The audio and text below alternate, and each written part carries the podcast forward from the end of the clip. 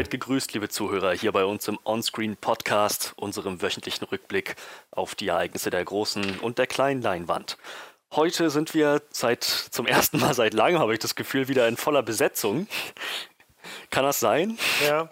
Ja, Dass wir schon eine Weile nicht mehr zu dritt hier zu dritt saßen. Ja, wir mussten Ähm. da erst nochmal ausfallen lassen vor ein paar Wochen, meine ich. Und dann gab es andere Gründe, warum jemand nicht konnte. Und ja, so ist das jetzt irgendwie schon wieder ein bisschen her. Aber wir sind wieder da und diesmal auch ganz standardmäßig mit einer Review zu einem Film, der aktuell im Kino läuft. Auch das ist äh, keine Selbstverständlichkeit mehr. ähm, genau, wir werden uns heute in unserer Review mit Dr. Sleep befassen, dem Sequel äh, oder zumindest Film im selben Universum wie Shining ähm, von, von Macher, verdammt, wer hat ihn nochmal gleich gemacht? Mike Flanagan. Mike Flanagan, danke sehr. Ähm, vorher, aber bevor wir in, diesen, in diese Review abtauchen, haben wir natürlich, wie gehabt, drei News für euch. Eine für jeden von uns hier anwesenden Podcast-Teilnehmern. Gut, dann würde ich sagen, ähm, würde äh, würd ich, würd ich sagen, fangen äh, wir ohne großes Rumreden direkt äh, an. Zunächst mal möchte ich klarstellen, dass wir, Johannes, unser Chef und unser Horror-Experte Horror-Experte Manuel sind. der heute zum Horror nichts sagen kann. Ja, der sich heute leider äh, frühzeitig verabschieden muss, aber er wird, er wird so lange bleiben, wie er kann und das so lange ausreizen, wie er kann.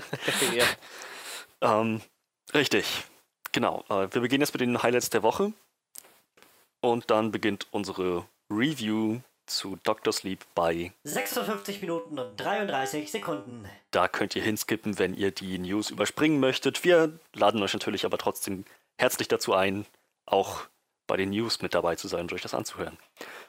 Gut, ja, drei Leute, drei News. Kommen wir also zu den Highlights der Woche. Highlights der Woche. Wer möchte beginnen? Wem brennt was auf der Seele? Sonst fange ich mit dem, glaube ich, unspektakulärsten Thema an. Du bist der Host. langsam, ja. Deine Entscheidung. Ja, ich denke, dann, dann würde ich einfach mal direkt einsteigen mit was ganz Seichtem, was niemand hat kommen sehen und auch niemand hat irgendwie große Erwartungen dazu gehabt. Ähm, Green Lantern soll tatsächlich nochmal ein Reboot kriegen. Nochmal ein, ein Versuch, Green Lantern auf die große Leinwand zu bringen, im Blockbuster-Style des DC EU, obwohl ich mir nicht mehr sicher bin, ob man das noch so bezeichnen möchte mittlerweile. Ich glaube Ich habe das fast, Gefühl, ich meine, sie haben vor, vor ein paar Monaten mal so ein Rebranding gemacht und gesagt, wir sind jetzt The Worlds of DC. Wo sie, glaube ich, alles irgendwie vereinen, was sie so TV und Filme und Comics und so haben, glaube ich, irgendwie in der Art. Ob das jetzt Sinn macht, weiß ich nicht, aber ich meine, irgendwie sowas war das. Das ist Aber wahrscheinlich gut, das heißt- den Comics mit den tausend Universen, ne? Also, du kannst halt sagen, irgendwo in der Ja. Paralleluniversen spielt das alles im selben Gebiet, aber komplett anders. ja gut, aber das heißt, dass die, der ganze Talk um das DCEU, damit dürften wir jetzt langsam abschließen. Wir gehen jetzt über zu den Worlds of DC. Ähm, richtig, und Green Lantern soll in diesem, dieser, in einer der Worlds of DC die Möglichkeit bekommen, nochmal auf der großen Leinwand zu scheinen. Der letzte Versuch war 2011 mit Ryan Reynolds in der Hauptrolle und ähm, das ist bekanntermaßen so sehr nach hinten losgegangen, dass es schon zu einer Welle von Memes geführt hat. Und es, der Film ist fast schon so populär, wie er nur sein kann, einfach dadurch, dass er so schlecht angekommen ist. Alle haben diesen Film in Erinnerung, aber halt als völliges Desaster. ja. Boah, wenn, du, wenn du schon ins Kino kommst, ne, und das erste Mal dieser Green Lantern Anzug auftaucht und der Kopf auf dem Anzug die ganze Zeit hin und her wobbelt und einfach nie akkurat drauf gerendert ist. Und das ist den ganzen Film so.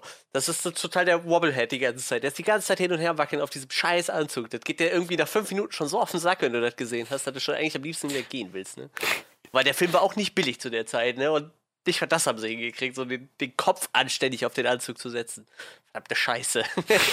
Kann man so, so verhunzen? Also ich meine, ein, ein gutes Zeichen dafür, wie äh, krass, ja, berüchtigt, sag ich mal, der Film geworden ist, ist wahrscheinlich einfach, dass er mittlerweile schon in Deadpool den Schauspieler haben, der sich darüber Yep. lustig macht, was er da gemacht hat. Und äh, ja, was ich auch immer wieder schön finde bei dem, ich habe den einmal geguckt, da meine ich diesen Green Lantern-Film. Mhm. Ähm, und was alle, also mich inklusive, halt immer ausblenden, weil das so vor seinem großen Durchbruch war, äh, vor allem als Regisseur oder als großes Steinmonster. Ähm, der beste Kumpel von Ryan Reynolds in dem Film wird halt von Taika Waititi gespielt, was ich Okay. halt super witzig finde. Und äh, es gab vor kurzem so ein so ein Behind-the-Scenes-Video von so einem kommenden Film, so einer, weiß nicht, Action-Komödie nächstes Jahr, wo halt beide auch mitspielen. Und dann saßen sie zu viert, die beiden und zwei andere Schauspieler und haben sich so unterhalten. Und ähm, dann meinten die halt beide auch so, ah, es ist so eine große Ehre, endlich mal mit Taika zusammenarbeiten zu können und so. Und dann meinte Taika auch so, ja, ich bin auch schon ein riesiger Fan seit Ewigkeiten von Ryan Reynolds. Und dann meinten die anderen beiden so, Moment mal, seid, ihr habt doch zusammen schon mal was gemacht, oder? Ich, was, was? Nee, also wir? Nee, könnte ich nicht. So. Na, natürlich doch hier, Green Lantern, wart ihr doch beide dabei, oder nicht? So, was? Nee, ah, du, du musst das verwechseln. Du, ähm, du meinst bestimmt ähm, Jack Gyllenhaal, oder? So, so. Ja, so ging das dann noch ein bisschen her, aber Tja, der Film äh, hat wirklich sein Fett wegbekommen. Ähm, allerdings, wenn man Comic-Lesern glauben darf, dann ist Green Lantern an sich eine recht interessante, coole Figur, ein zentrales Mitglied der Justice League und äh, gute Stories kann man auf jeden Fall um diesen Charakter spinnen. Wir haben es nur noch nicht im Kino auf der großen Leinwand gesehen. Deswegen hoffe ich mal, dass der, hoffen wir mal, dass der nächste Versuch da drauf aufbaut, auf den, oder aus den Fehlern der Vergangenheit lernt. Der Plan fürs Erste ist, dass ähm, Green Lantern Corps, so äh, wie, es ja schon seit 2015 im Gespräch war, äh, immer noch recht weit oben auf der Prioritätsliste von Warner Bros. steht. Jeff Johns soll wohl ein, ein Drehbuch schreiben, noch bevor das Jahr zu Ende geht, wie, wie das mit diesen Deadlines aussieht und wie sehr, wie sehr die eigentlich nur Richtwerte sind oder wie sehr das verlässlich sind, das ist aber dahingestellt. Aber ähm, jedenfalls in naher Zukunft soll Jeff Johns das, das Skript bereitstellen, ähm, wo es dann zu, zu den Bad Robot Studios von J.J. Abrams übergereicht wird, der dann äh, versucht, versuchen wird, das Ganze dann äh, umzusetzen. Ähm, ja, ich äh, schätze mal, in J.J. Abrams Händen ist das gut aufgehoben, denke ich. So, ich denke, der, der kann, wenn er, wenn er möchte, wenn er sich anstrengt, sein Studio können, die können da was wirklich Cooles draus machen. Die einzige Sache, wo sie jetzt nur aufpassen müssen, ist, ähm, dass die Green Lantern TV-Serie, die nebenbei noch läuft, äh, zu HBO Max kommen soll, äh, dass es da keine Konflikte gibt in Sachen Canon und Worldbuilding. Ähm, da müssten sie doch ein bisschen, bisschen schauen. Aber ja, das ist so erstmal der Stand bisher. Ähm, alles recht vage, aber ich glaube, die wichtigste Information überhaupt ist, dass der Film für Warner Bros. noch hohe Priorität hat. Also es ist nicht nur irgend so eins von diesen Projekten, wo sie sagen, ja, und das machen wir noch und Ja. das machen wir noch und das kriegt ihr noch zu sehen und am Ende wird vielleicht 5% davon umgesetzt. Nee, nee, das ist, der ist noch recht zentral in der Planung. Ähm, was meint ihr denn? Habt ihr Hoffnung, dass die es diesmal besser machen? Ja, schlechter geht ja nicht, oder? ich meine, die Messlatte hängt halt echt niedrig so, ne? Das, das ist halt echt ein Vorteil für den Film so. Ich habe gerade geguckt, weil, weil mich mal interessiert hatte, so jetzt Green Lantern, der Film, wer hat den eigentlich gemacht?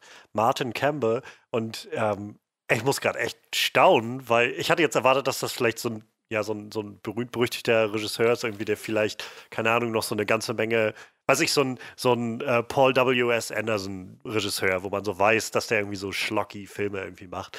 Aber der hat äh, Casino Royale gemacht ähm, GoldenEye, was glaube ich so der immer als einer der besten. Brosnan-Bonds ge gehandelt wird.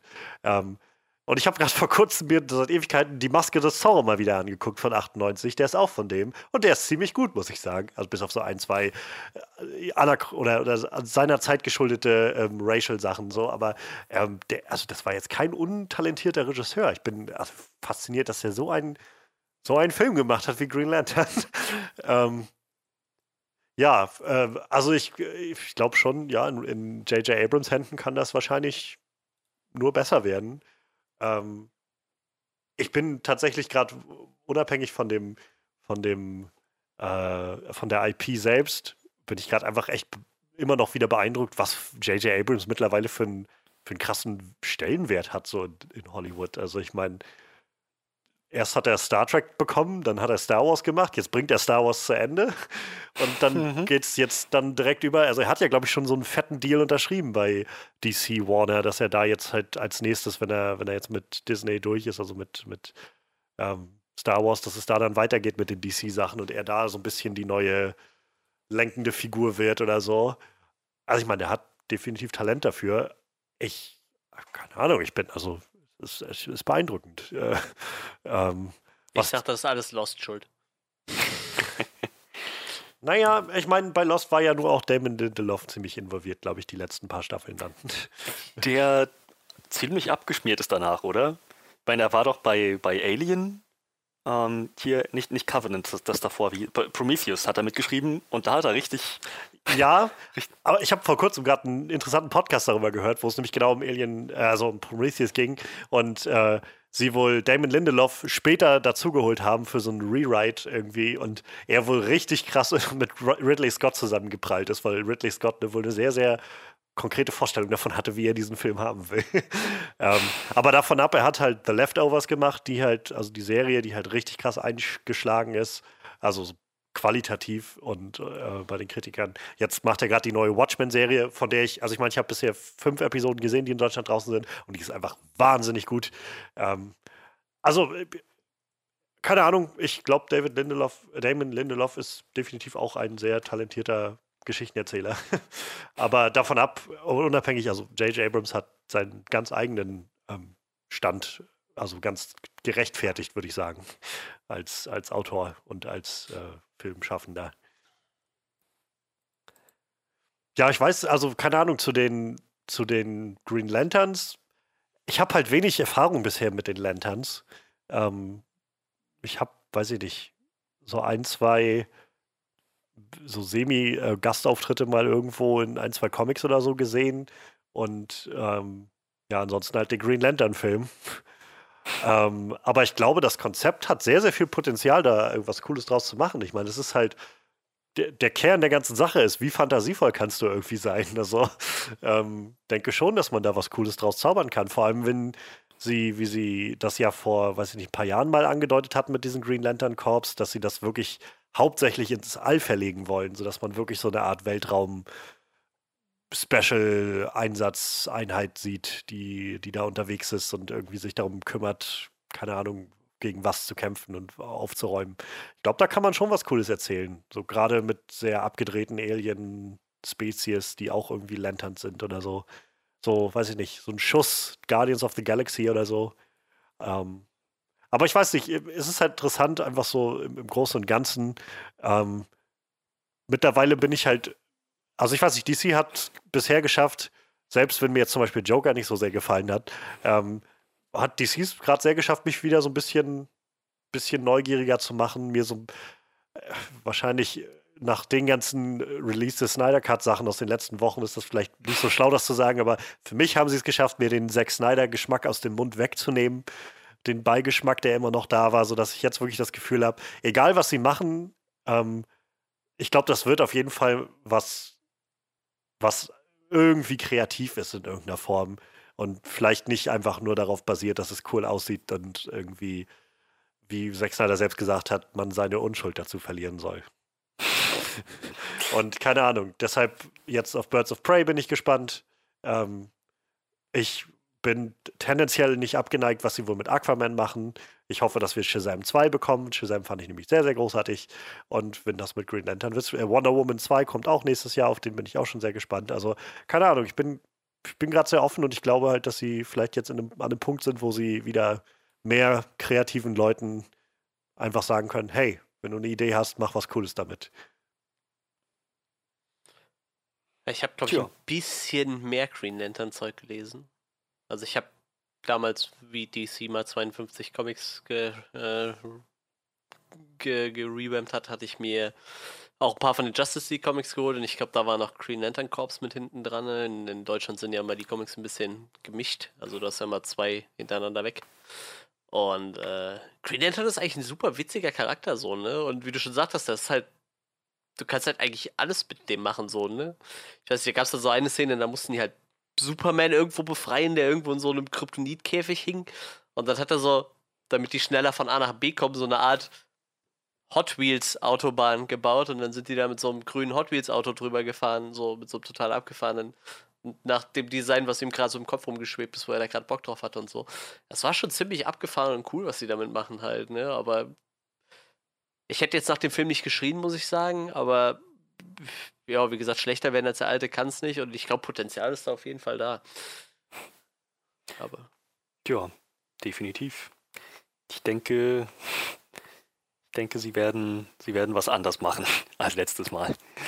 Ja, wenn Ähm. sie vor allem nicht so darauf abzielen, dass wieder alles zwangsläufig miteinander verbunden ist oder so. Dann, keine Ahnung, also ich meine, wenn das nachher zusammenführt, dann cool, auf jeden Fall.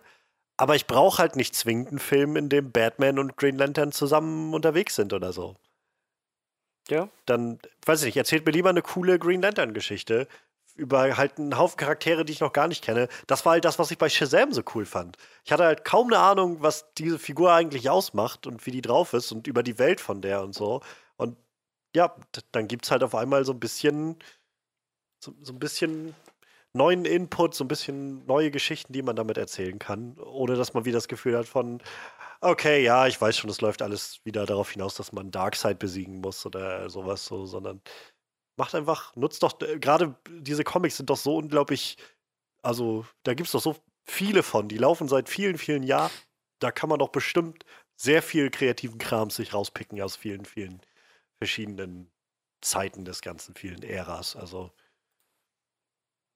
Und ich glaube, dass sie da jetzt mittlerweile auch dank Joker wahrscheinlich, den, wie gesagt, ich glaube, keiner von uns so wirklich großartig fand, aber ähm, der Erfolg von Joker wird ihm vielleicht wenigstens gezeigt haben, ja, das, das ist cool. Also wenn man, wenn man Leuten, die eine klare Vision für irgendwas haben, auch wenn sie nicht in unser großes Universum passt, die Möglichkeit gibt, dann kann da eine Geschichte rauskommen, die bei ganz offensichtlich vielen Leuten Anklang findet. Und solange sie jetzt nicht auf die Idee kommen, sie müssen jede Geschichte so erzählen wie Joker und komplett neu sich ausdenken, was die Figur für einen Hintergrund hat und weiß ich, die Green Lanterns sind auch alle nur wahnsinnig und äh, bilden sich das ein und alles spielt in der Irrenanstalt oder so, dann bin ich zufrieden. Also. Alles dekonstruieren, Hauptsache. Ja. Ja, also ich, ich denke schon, wie, du, wie du schon meintest. Ich habe das Gefühl, die, die bewegen sich weg von diesem, von diesem Snyder-Konzept. Und das ist wahrscheinlich eine gute Sache. Ja, wir bleiben, wir bleiben also gespannt. Wir werden wahrscheinlich in, äh, nächstes Jahr irgendwann, äh, spätestens nächstes Jahr, ein paar Neuigkeiten dazu hören. Ähm, bis dahin äh, würde ich sagen, hören wir doch erstmal, was sonst noch so passiert. Ähm, möchte wirklich keiner von euch freiwillig. Ich, ich sag sonst, also dann nehmen wir den Trailer zuletzt. Ähm, Disney hat sich jetzt ganz offensichtlich dazu entschieden, die erste große IP, die sie durch den Kauf von Fox ähm, ja sich einverleibt haben, voranzutreiben und ähm, ja weiterzuentwickeln. So generell glaube ich war das dieses Filmjahr, also so gegen Anfang des Jahres irgendwann im ersten Halbjahr hatte Disney ja den den Deal mit ähm, Fox durchgezogen, wo sie halt 20th Century Fox gekauft haben. Das Filmstudio mit seinen ganzen Besitztümern. Und ähm, ich glaube, das Filmjahr war tatsächlich nicht sehr gnädig zu diesem Deal. Ähm, viele der Fox-Filme, die dieses Jahr rauskamen, sind gefloppt. Also so gerade solche massiven Blockbuster wie Dark Phoenix oder so. Ähm, Mhm. also es gab noch so einige mehr. Ich habe jetzt nicht alle auf dem Schirm gerade, aber es gab noch so einige mehr, die dieses Jahr gefloppt haben. Also es gab keinen großen so Einschlag und so ein bisschen war in den letzten Wochen und Monaten die Frage, ja, wie was wird Disney jetzt eigentlich machen mit dem ganzen Krams? Die werden wahrscheinlich die ganzen Funktionäre werden nicht so zufrieden sein, rate ich mal. Also, keine Ahnung, mal gucken, was sie jetzt als nächstes planen. Sie haben ja schon gesagt, die Tür ist nicht zu für halt Alien-Geschichten und, ähm, weiß ich, ich glaube, Predator-Geschichten. Also, Predator ist ja letztendlich auch bei Fox gewesen und halt Apes und so weiter. Und jetzt kriegen wir die Nachricht, dass ähm, wohl wirklich bei 20th Century Fox, die jetzt natürlich ein, eine Untergruppe von Disney sind, ähm, Pläne bestehen, das Planet of the Apes Fa ja, Filmfranchise weiterzuführen oder ja, also es wird nicht so klar gemacht, ob das Ganze jetzt ein Reboot sein soll oder eine Fortführung, Fortsetzung in irgendeiner Art und Weise. Ich spekuliere mal ganz stark darauf, dass sie keinen Reboot machen werden, sondern das bietet, diese Welt bietet so viel Ansatz, dass man einfach weiter erzählen kann an dem Punkt, wo, der, wo die letzten Filme aufgehört haben. Ähm, und das Ganze wird wohl von Wes Ball angetrieben, ähm, der seines Zeichens Regisseur der Maze Runner Trilogie ist. Hm. Ja, und ähm, das ist erst einmal ein Zeichen für Bewegung des Ganzen, also dieses Franchise. Ähm, die Trilogie, die Planet of the Apes Trilogie, die wir zuletzt bekommen haben, ähm, mit, ja, mit Andy Serkis als Caesar, dessen ja im Prinzip gesamtes Leben wir mitverfolgt haben in dieser Trilogie von seiner Geburt bis zu seinem Tod, ähm, gehört mittlerweile für mich zu einer der, glaube ich, so qualitativ durchgehend standhaftesten Trilogien, die ich kenne. Ich, also die, die wenigsten Trilogien haben es ja, dass alle drei Filme irgendwie gut sind und, und auf gleichem Maße irgendwie durchhalten können. Herr der Ringe würde mir jetzt noch einfallen. Mhm. Ähm, für mich wahrscheinlich noch die Captain America-Filme, da würdet ihr mir wahrscheinlich widersprechen. Aber, Ach, ich würde auch sagen, ähm, die haben das Niveau gehalten. aber ähm, ihr Planet of the Apes, also ich finde diese neue Trilogie halt wahnsinnig, wahnsinnig gut. Ähm, ich weiß damals, als der dritte Film rauskam, War for the Planet of the Apes, fand ich den noch, also nicht am schwächsten, aber halt so ein Stückchen, Stückchen, weiß ich nicht, weniger zufriedenstellend als den, den vorherigen, den Dawn of the Planet. Mittlerweile sind die aber für mich tatsächlich auf einer Höhe. Also ich finde, auch War hat so nach mehrmaligen erneuten Schauen noch so ganz andere Qualitäten, die ich nochmal neu zu schätzen weiß. Und halt gerade Andy Serkis ist sehr großartig da drin. Und da ist wahrscheinlich so ein bisschen der Knackpunkt, wie man diese Geschichte äh, weitererzählt. Ja, man, man könnte das weiterführen, aber man wird auf jeden Fall Caesar wohl nicht mehr dabei haben. Und gerade diese Trilogie hat natürlich sehr von Caesar gelebt. Ähm, dazu kommt Matt Reeves, das hat einfach unglaublich gutes Regievermögen gezeigt mit den letzten zwei Teilen, ähm, was ihm, naja, vor allem den Job bei The Batman einge, eingebrockt hat, sozusagen. Ähm, also keine Ahnung, ich kann die, die Fähigkeiten von Wes Ball jetzt nicht so einschätzen. Ähm, da werdet ihr wahrscheinlich gleich ein bisschen was zu sagen können. Ich glaube, ihr hattet ja schon öfter mal über die Maze Runner-Filme gesprochen. Ähm, so generell bin ich offen, dass sie das Franchise weiterführen und irgendwie weitererzählen. Ich weiß ja nicht, ob sie irgendwann mal aufschließen wollen mit der Geschichte mit dem Astronauten, der dann halt zurückkommt auf die, auf die Erde und sie diesen Zeitabstand noch füllen wollen zwischen Caesar und bis der Astronaut dann landet auf dem, ähm, auf, auf dem Planet of the Apes. Denn da, als Easter Egg war es ja in dem allerersten drinne, dass der, also da gab es immer so im Hintergrund in den Fernsehern zu sehen, dass halt der Astronaut startet jetzt und so. Und ähm, während dann, glaube ich, diese Affen ähm, Seuche ausgebrochen ist am Ende des, des ersten Teils, gab es nochmal so einen kleinen Schnipsel, dass halt der Astronaut verschwunden ist im All oder der Kontakt abgerissen ist oder sowas. Also die, die Samen sind sozusagen immer noch da, man könnte das definitiv fortführen. Ähm, offen bin ich dafür, aber ich will auch insofern ehrlich sein, ich weiß nicht, ob, ob nochmal sowas an die Qualität für mich rankommt, an die Apes-Filme, denn ich finde die halt schon ziemlich, ziemlich großartig gemacht. Ähm, aber offen bin ich der ganzen Sache jedenfalls gegenüber. Wie sieht es bei euch aus? Ähm, habt ihr Bock auf mehr Affen? Ah, ich fand, der hat, also die Trilogie war jetzt recht gut zum Ende gebracht. Definitiv. Ja? Ähm, also prinzipiell ja, aber sie müssten, ich glaube, das ist das, das, dasselbe Ding, was wir schon besprochen hatten. Sie müssten dann einen Weg finden, in neue Richtungen zu gehen. Wirklich irgendwas zu machen, was wir vom Konzept her noch nicht so gesehen haben. Nicht, dass es jetzt einfach nur so die neue Trilogie wird, 2.0. Ja. Das fände ich, fänd ich ein bisschen schade. Ja. Hättet ihr denn Lust, dass, oder hättest du Lust, ich weiß ja nicht, was Mario noch sagt, aber hättest du denn Lust, dass sie vielleicht Remake-mäßig anschließen an die alten Filme, also jetzt wirklich ansetzen an dem Punkt, wo der Astronaut dann auf dem Planet der Affen landet, wo halt schon also Menschen, wenn dann nur noch so als, als Haustiere der Affen existieren und man in der Richtung das Ganze nochmal fortführt.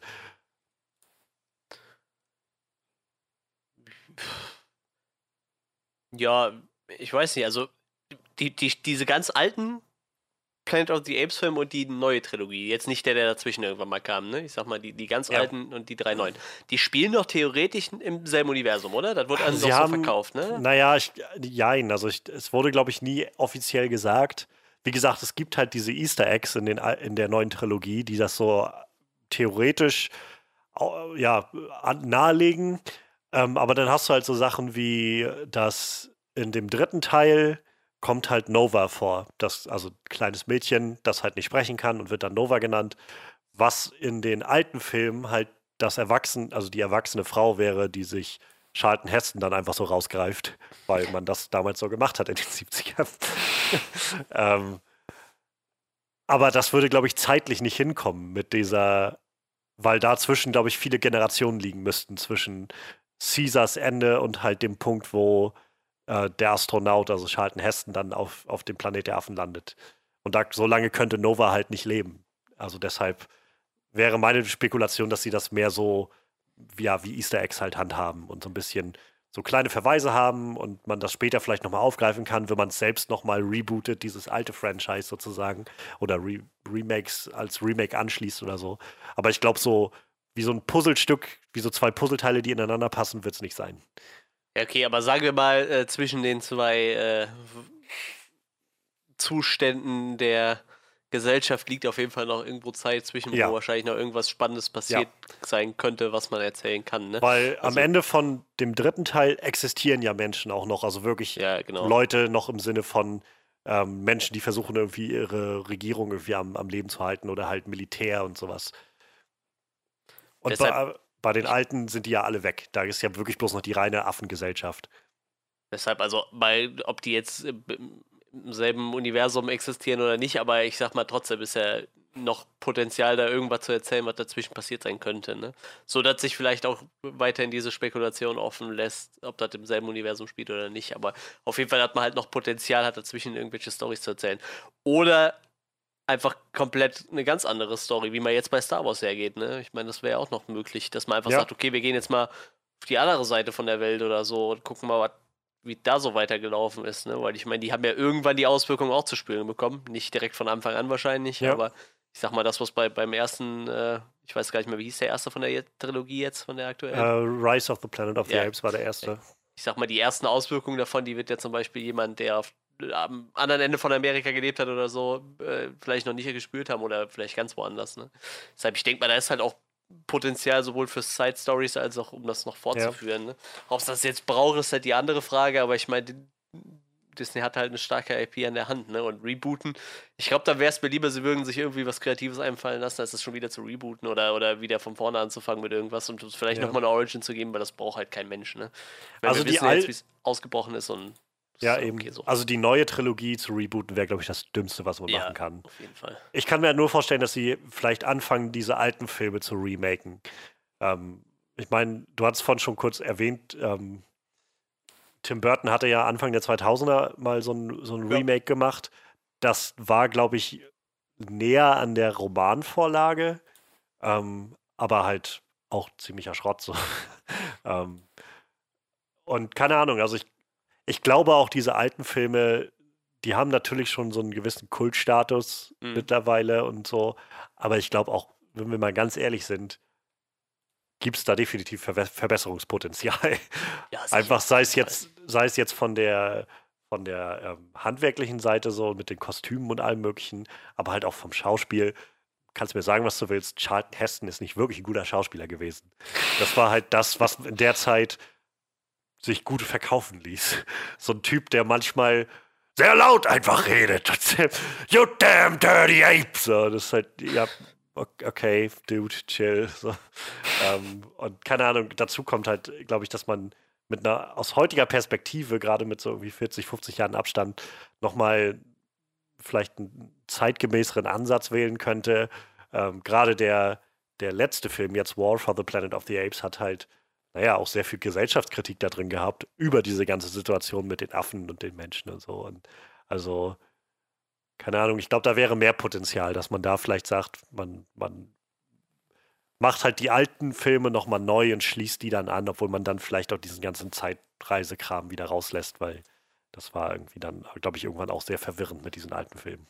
Ja, ich Ähm, glaube halt tatsächlich einfach, dass dass das Potenzial besteht, halt die Geschichte bis zu so einer wirklichen Unter Untergang der Menschheit halt echt noch Ja. da ist. Ne? Ich denke mal, Ja. dass, dass man halt quasi, dass es halt darauf hinausläuft, äh, was man aus den alten Filmen kennt halt irgendwie, ne, dass die Affen quasi alles übernommen haben und äh, Menschen vielleicht halt echt nur noch gejagt werden oder als Sklaven gehalten werden sollen. Ne? Also quasi einfach mal das ganze Ding dann rumgedreht und so der, der Schritt, bis es dahin kommt, halt noch. Ne? Mhm. bietet mit Sicherheit noch Potenzial, da noch ein bisschen was zu erzählen. Und ja, wie gesagt, äh, ich sag mal, mehr oder weniger Remake von den alten Filmen bietet sich dann ja sowieso an. ne? Ich meine, du kannst das ha- ja immer weiter spinnen, ne? Irgendwann gewinnen die Menschen wieder die Oberhand, dann wieder die Ja. Affen, die Menschen die Affen. Disney reitet ja gerne mal alles tot, wenn sie können. Was haltet ihr denn von Wes Ball, also dem, dem Maze Runner-Regisseur? Ist das. Ich weiß nicht. Ich glaube, ich, glaub, ich habe nur den ersten Maze Runner gesehen, wirklich. Die anderen beiden Bruchstücke vielleicht. Aber ich habe das, ich, von nach allem, was ich mitbekommen habe, werden die wohl von Mal zu Mal Ja. immer ein bisschen schwächer. Ja, Diese Filme. Hm. Ich mag die tatsächlich, die Trilogie, ganz gerne. Ich, also, aber tatsächlich, de- den ersten fand ich richtig gut, den zweiten fand ich ganz okay, der dritte, ah, der hätte halt auch schon. Aber ich habe tatsächlich auch, also ein Kumpel von mir hat die Bücher gelesen und der sagt, auch die Bücher bauen massiv ab nach hinten hin. Ne? Also der sagt auch, das erste Buch ist deutlich besser wie das, wie das dritte. Genauso wie bei ähm, Hunger Games. Meint er Ja. auch so, das erste Buch deutlich besser wie das letzte. Ne? Und bei, bei äh, Maze Runner halt ähnlich. Ne? Auch erste, wie, erste deutlich besser wie das letzte. Ich weiß gar nicht, ich glaube, den ersten hatte ich mal angefangen. Aber der ist äh, ein bisschen komisch geschrieben, so, deshalb mag ich den nicht so. Hab ich, glaube ich, nie zu Ende gelesen. Naja, das, das lässt ja jetzt nicht, nicht mehr so, also nicht so viel, sag ich mal, erhoffen. Aber auf der anderen Seite, ich meine, Wes Ball hat noch nicht viel anderes gemacht. So, der hat halt irgendwie drei Kurzfilme gemacht und danach halt die drei Maze Runner-Filme. Ich glaube halt auch, dass tatsächlich West Ball nicht das Problem bei den Maze Runner Filmen war. So, ne? Ich glaube also so inszenatorisch und so war das okay. Halt, wie gesagt, die Story ist halt nach hinten hin halt echt ein bisschen dünn so, ne? Und wie gesagt, Ja. das scheint sich halt auch in den Büchern wieder zu spiegeln, so, ne? Dass sie nach hinten hin relativ unkreativ Und- das Ding zu Ende geführt haben. Und ich denke halt, also, wenn, also gegebenenfalls hat er ja auch einfach wirklich einen guten Pitch oder so gehabt, damit er das jetzt bekommen hat, diese, diese Aufgabe, das umzusetzen. Ähm, ich, es ist halt faszinierend. Ähm, ich weiß nicht, ob ihr die von der Serie Chernobyl was mitbekommen habt. Nee. Das ist halt äh, HBO-Serie, glaube ich, jetzt gewesen. Die lief jetzt vor ein paar Monaten. Ähm, Gibt es halt auch bei Sky. Ich bin noch nicht dazu gekommen. So eine Miniseries von acht Folgen, wo sie halt ähm, ja, Tschernobyl, das Ereignis ähm, aufdröseln und so in so einem ja, in so einer so einer verdaulichen Art und Weise, also verdaulich im Sinne von, man kann es gut nachvollziehen. Es ist wohl sehr hart mit anzusehen an vielen Stellen. Ähm, umsetzen und aber auch viel gesellschaftskritischen Kommentar mit drin haben. Und die Serie ist so krass gut angekommen bei Zuschauern und bei, ähm, bei, bei Kritikern. Die hat mittlerweile ein Rating bei IMDb von 9,5 von 10 und ist damit die, Oh. die bestbewertetste Serie, die es gibt bei, bei IMDb. Und der Typ, der das gemacht hat, der Showrunner, Craig Mazin, hat halt vorher Re äh, Regie geführt bei zum Beispiel Superhero Movie oder die Drehbücher geschrieben für Scary Movie 3, Scary Movie 4, Superhero Movie, Hangover 2, Hangover 3, Huntsman and the Ice Queen. Und also hat alles so Sachen, die wahrscheinlich, keine Ahnung, im Schnitt einen Rotten Tomato Score von 20 oder so haben würden, Ja. wenn überhaupt.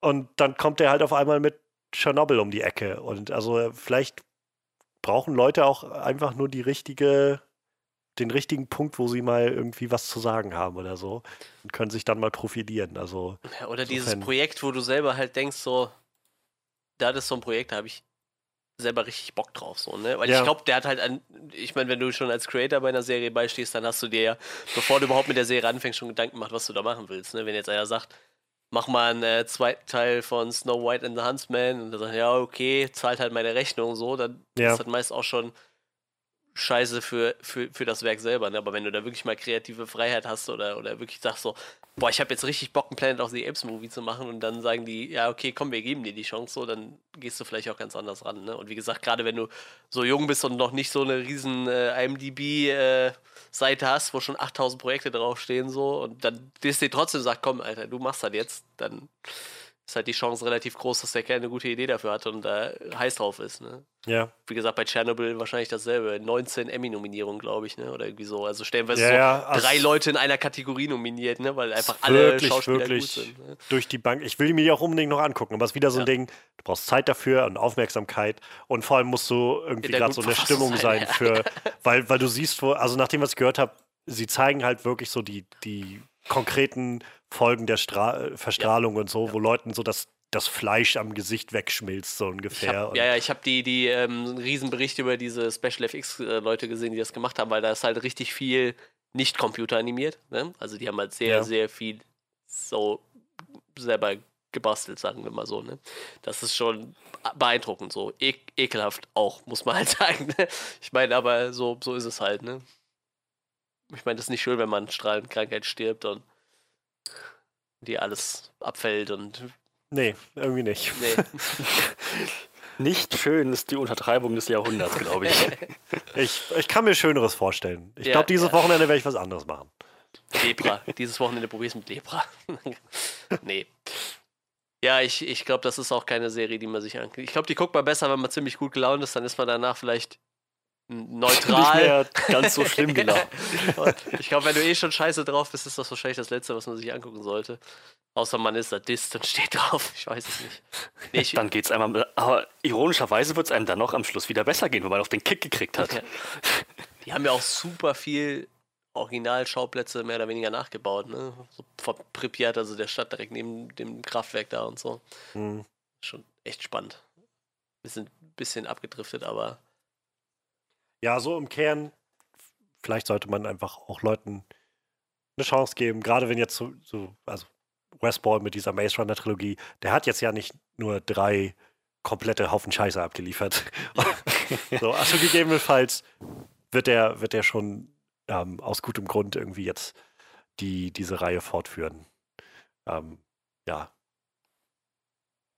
Mal schauen. Ich bin, ich bin auf jeden Fall gespannt und das wird sicherlich auch noch dauern, bis wir da ähm, bis wir da dann neue Details kriegen, wenn das jetzt gerade erst losgeht mit dem Entwickeln und so. Aber ähm, vielleicht zur letzte Frage an euch. Hättet, hättet ihr denn andere Sachen? Also hättet ihr denn nach dem letzten Predator Upgrade Bock, dass sie jetzt demnächst sagen, nee, wir schieben das neu an, neuer Predator-Film kommt oder neuer Aliens-Film oder sowas? Ich weiß nicht. Ich weiß nicht. also Predator muss ich sagen immer gerne, aber dann mehr so Back to Predators. Hieß ja so mit, mit äh, Adrian Brody. Predators? Predators. Predators, ja. ne? Ja. Das, ich hätte, ich würde mir tatsächlich wünschen, dass die genau zu diesem Film noch ein Sequel Ja, machen. ja, Weil der, sowas. der hatte alles, was, was Action anging, was so das Setting anging, auch was den, was den Canon anging. Der war halt, spielte im selben Universum. Die haben auch die Events des ersten Teils ähm, so wahr, wahrgenommen und erwähnt. Also ja, das wäre schon ganz cool. Aber ich, ja, man glaubt nicht, dass wir das noch bekommen. Und Alien? Schweigen. Ja, also Predator, ich finde halt die Aliens cool, aber ich weiß nicht, vielleicht sollten sie uns nochmal so ein Alien vs. Predator geben. Ich meine, die waren halt auch von der Story her nachher vollkommene Grütze, aber die haben halt wenigstens irgendwie Unterhaltungspotenzial bis hinten gegen gehabt. So, ne? Also sowas würde ich mir auch gerne nochmal angucken, aber auf jeden Fall sollten sie vielleicht Ridley, warten, bis Ridley Scott sich anderen Großprojekten widmet und damit nichts damit zu tun haben will. Ich hätte jetzt fast was Fieses gesagt, aber eigentlich mag ich Ridley Scott, deshalb habe ich es gelassen. So. Ich meine, der Mann ist ja auch schon ein bisschen älter, aber dem sollte man vielleicht langsam das Franchise dann nochmal aberkennen, so, weil der hat halt irgendwelche Visionen, die, keine Ahnung, scheinbar sonst keiner teilt, so, aber er boxt halt irgendwie trotzdem seinen Willen durch, weil er immer noch so als Vater von dem Franchise gilt. Ne?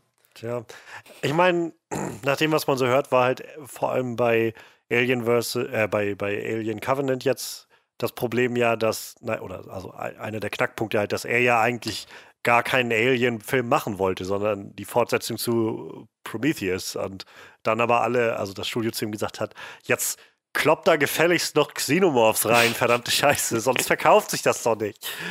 Und er dann so widerwillig irgendwie das gemacht hat und dann hat es, glaube ich, gar nicht funktioniert, auf keiner Ebene des Ganzen. Also, Ja, ich muss aber Ahnung. ganz ehrlich sagen, ne, ähm, ich, ich glaube, den hätte auch noch mal so ein, so ein, so ein, so ein kleiner Einfluss von, von Giga ganz gut getan, so der den Ursprungs-Alien mal designt hat, weil alles, was sie da so an neuen Designs geboten hat, fand ich halt auch echt vollkommene Grütze, so muss ich sagen. So.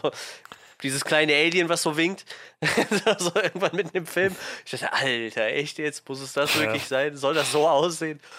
Äh, Auch die, diese Flötenszene zwischen Michael Fassbender. Ja. I'll do the fingering. Ah,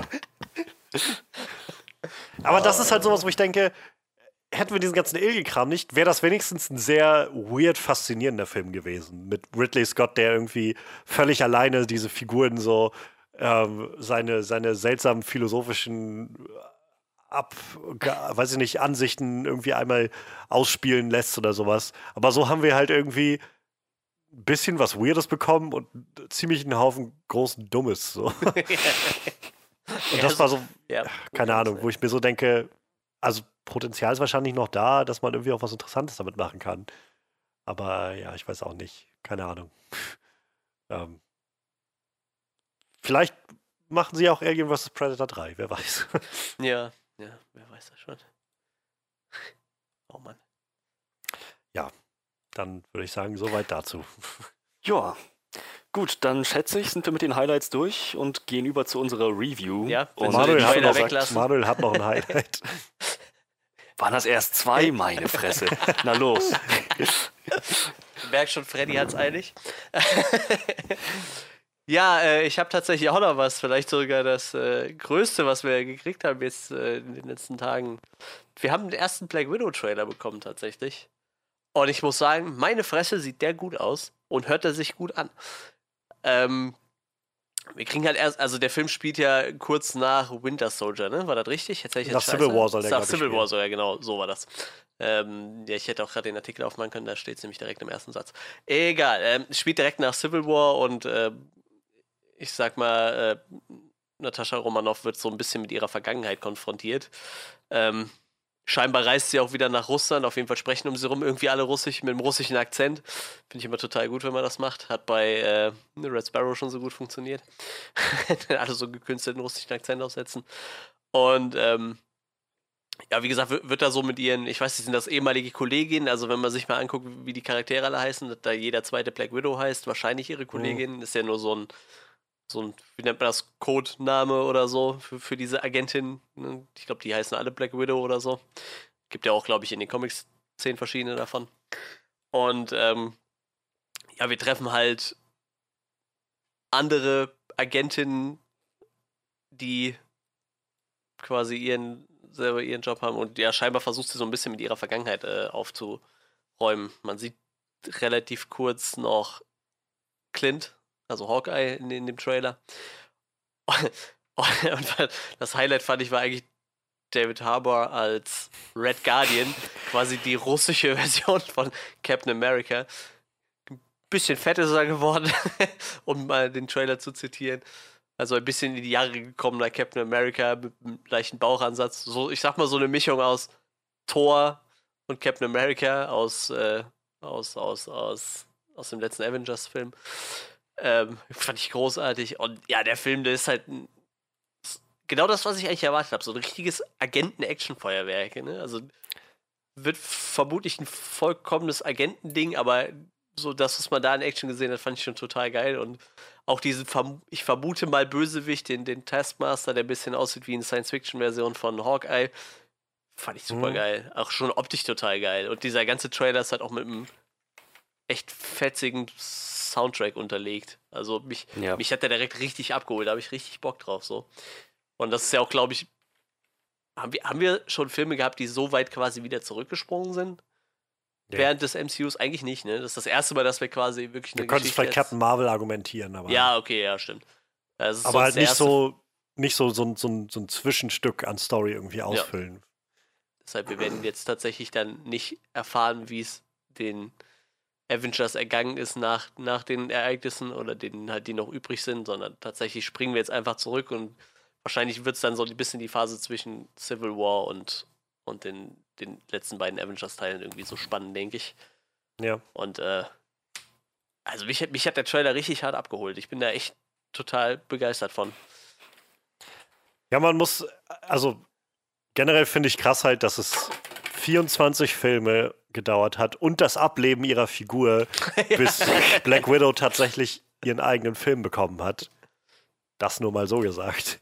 Ähm, aber Ich meine, wann war Red Sparrow? Vor zwei Jahren? Vor, einem z- Jahr? Vor zwei Jahren. Ja, das kann sein. Vor zwei Jahren haben wir doch gesagt, Red Sparrow, der Black Widow-Film, den wir nie bekommen Ja, werden. ja, genau. Und äh, das also es ist halt krass irgendwie, dass das so ewig gedauert hat. Aber naja, jetzt ist er dann, dann da. Ähm, und ja, also ich glaube, gerade bei Black Widow gibt es halt irgendwie dann noch was Interessantes zu erzählen in dieser, dieser Episode. Ähm, da sie ja gerade diejenige war, die in Civil War die Seiten gewechselt hat, die halt zu Anfang mit Tony stand und danach halt gegangen ist. Und da gibt es halt momentan auch sehr, sehr viele Berichte, Gerüchte mäßig, äh, dass Tony halt nochmal auftauchen wird in der Form, dass wir nochmal so dieses, in irgendeiner Form das Ende von Civil War oder diese letzte Konfrontation oder sowas zwischen ihr und Tony sehen in Civil War und danach dann, äh, ja, dann ihre Geschichte da irgendwie sich entspinnt, wie sie mit all ihren alten Weggefährten irgendwie zusammenkommt. Und ah, ich finde den Cast so krass, muss ich sagen. Ja. Also Scarlett Johansson so generell mag man als Person jetzt von ihr halten, was man will. Ähm, die, als Schauspielerin ist sie halt echt verdammt gut. Und also gerade auch in Endgame fand ich, hat sie nochmal richtig zeigen können, was sie so drauf hat. Und jetzt zu sehen, dass sie nochmal in diese Rolle reinschlüpft, wahrscheinlich ja auch ein letztes Mal, finde ich eigentlich ziemlich cool. Ähm, ja, wie du schon sagst, David Harbour. Allein dieser eine Shot, wie er vom Spiegel steht und so den Arm anspannt. So den, den, ich finde, es ist so ein geiler Shot. Ich weiß nicht, das sieht so richtig aus, so wie in seinem Gesicht, als ob er so nochmal, okay, ein letztes Mal schauen wir, ob wir es noch drauf haben, so ungefähr. Und finde ich absolut großartig. Rachel Weisz, ich hätte nie erwartet, dass ich Rachel Weisz in einem Marvel-Film mal sehen werde. Ähm, die ist halt, die hat ganz früher bei diesen alten Mumie-Filmen die, die Freundin von, Ja, ähm, ja. von Brand Fraser gespielt und seitdem einfach richtig viel so, so High-Kaliber äh, Qu- Quality-Indie-Filme und sowas gemacht und ähm, ist halt richtig krass gute Schauspielerin. Und naja, ich meine, äh, Florence Pugh, die habe ich jetzt noch nicht gesehen in irgendwas, aber die hat ganz offensichtlich gerade die Zeit ihres Lebens. Also ähm, mit, also ich meine, jetzt gerade kommt in Amerika, glaube ich, gerade Little Women heißt der Film raus, ähm, der wahnsinnig einschlägt und sie wohl richtig gelobt wird. Mit Midsommar hat sie dieses Jahr irgendwie einen der krassesten New Horrorfilme des Jahres irgendwie dargelegt und wahrscheinlich der letzten Jahre. Und jetzt der große Wurf gleich zu, zu ähm, Marvel. Ich bin gespannt, ob sie sie dann da lassen, ob sie sie noch einführen, vielleicht als neue Black Widow. Hätte ich nichts dagegen, nach dem, was ich aus dem Trailer jetzt gesehen habe. Ähm, also ich kriege richtig krasse Jason Bourne-Vibes von diesem Trailer. Das erinnert mich sehr, sehr stark so an so dieses ja, Jet-Setting durch die Welt irgendwie. Ich glaube, an einer Stelle sieht man so ein paar Trucks, wo so ein bisschen was auf, ich glaube, auf Ungarisch draufsteht oder so. Ähm, so sie mit ihren ganzen Pässen und so weiter. Halt, so, wie du schon meinst, mal dieses Spionage-Ding, Ja. das mal so ein bisschen auszuleuchten. Überhaupt mal so eine, so eine Welt zu haben, also wieder so, so eine kleine Ecke im MCU, die halt weniger übermenschlich ist, also nicht so mega übermenschlich, sondern so ein bisschen, naja, viel einfach Menschen mit Fähigkeiten. Ähm, Taskmaster bin ich gespannt, weil das so ein, so ein Villain ist, über den ich wenig weiß, aber die Fähigkeit einfach schon mal sehr spannend ist irgendwie, dass er diese, dieses, weiß nicht, wie es genau heißt, aber es ist so eine Art fotografisches Gedächtnis, wo er halt einfach er muss sich nur einmal an, also deinen deinen Kampfstil zum Beispiel nur einmal beobachten oder die Art und Weise, wie du Bogen schießt oder halt mit einem Schild kämpfst. Deshalb, er hat wohl immer ein Schild und einen Bogen auch dabei, weil er halt mehr oder weniger durch Cap und Clint sich so ein bisschen dadurch äh, orientiert. Aber er muss es nur einmal beobachten und kann es danach replizieren, so aufs kleinste Detail genau.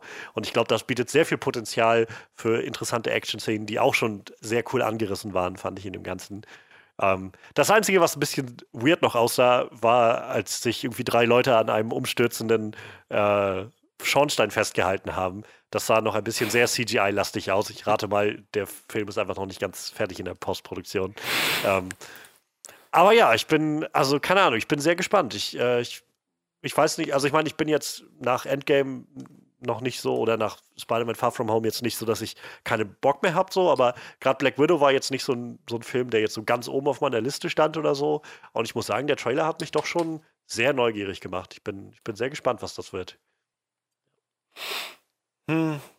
Also ich finde, die Prämisse hat auf jeden Fall Potenzial. Taskmaster, ich glaube, ich habe schon immer mal wieder von dem gehört. So immer mal wieder so in, in, in äh, Fan-Debates, wie Batman sich wohl gegen den Taskmaster schlagen würde, wenn der einfach jeden Move perfekt imitiert. Ne? Ähm, ist, glaube ich, ein, einfach ein sehr interessanter Gegner, ein Antagonist. Aber darüber hinaus, keine Ahnung. Ähm, David Harbour ist was, Amerikaner? Äh, ich weiß nicht, bestimmt. Ja, wahrscheinlich. Der jetzt seinen russischen Akzent faked.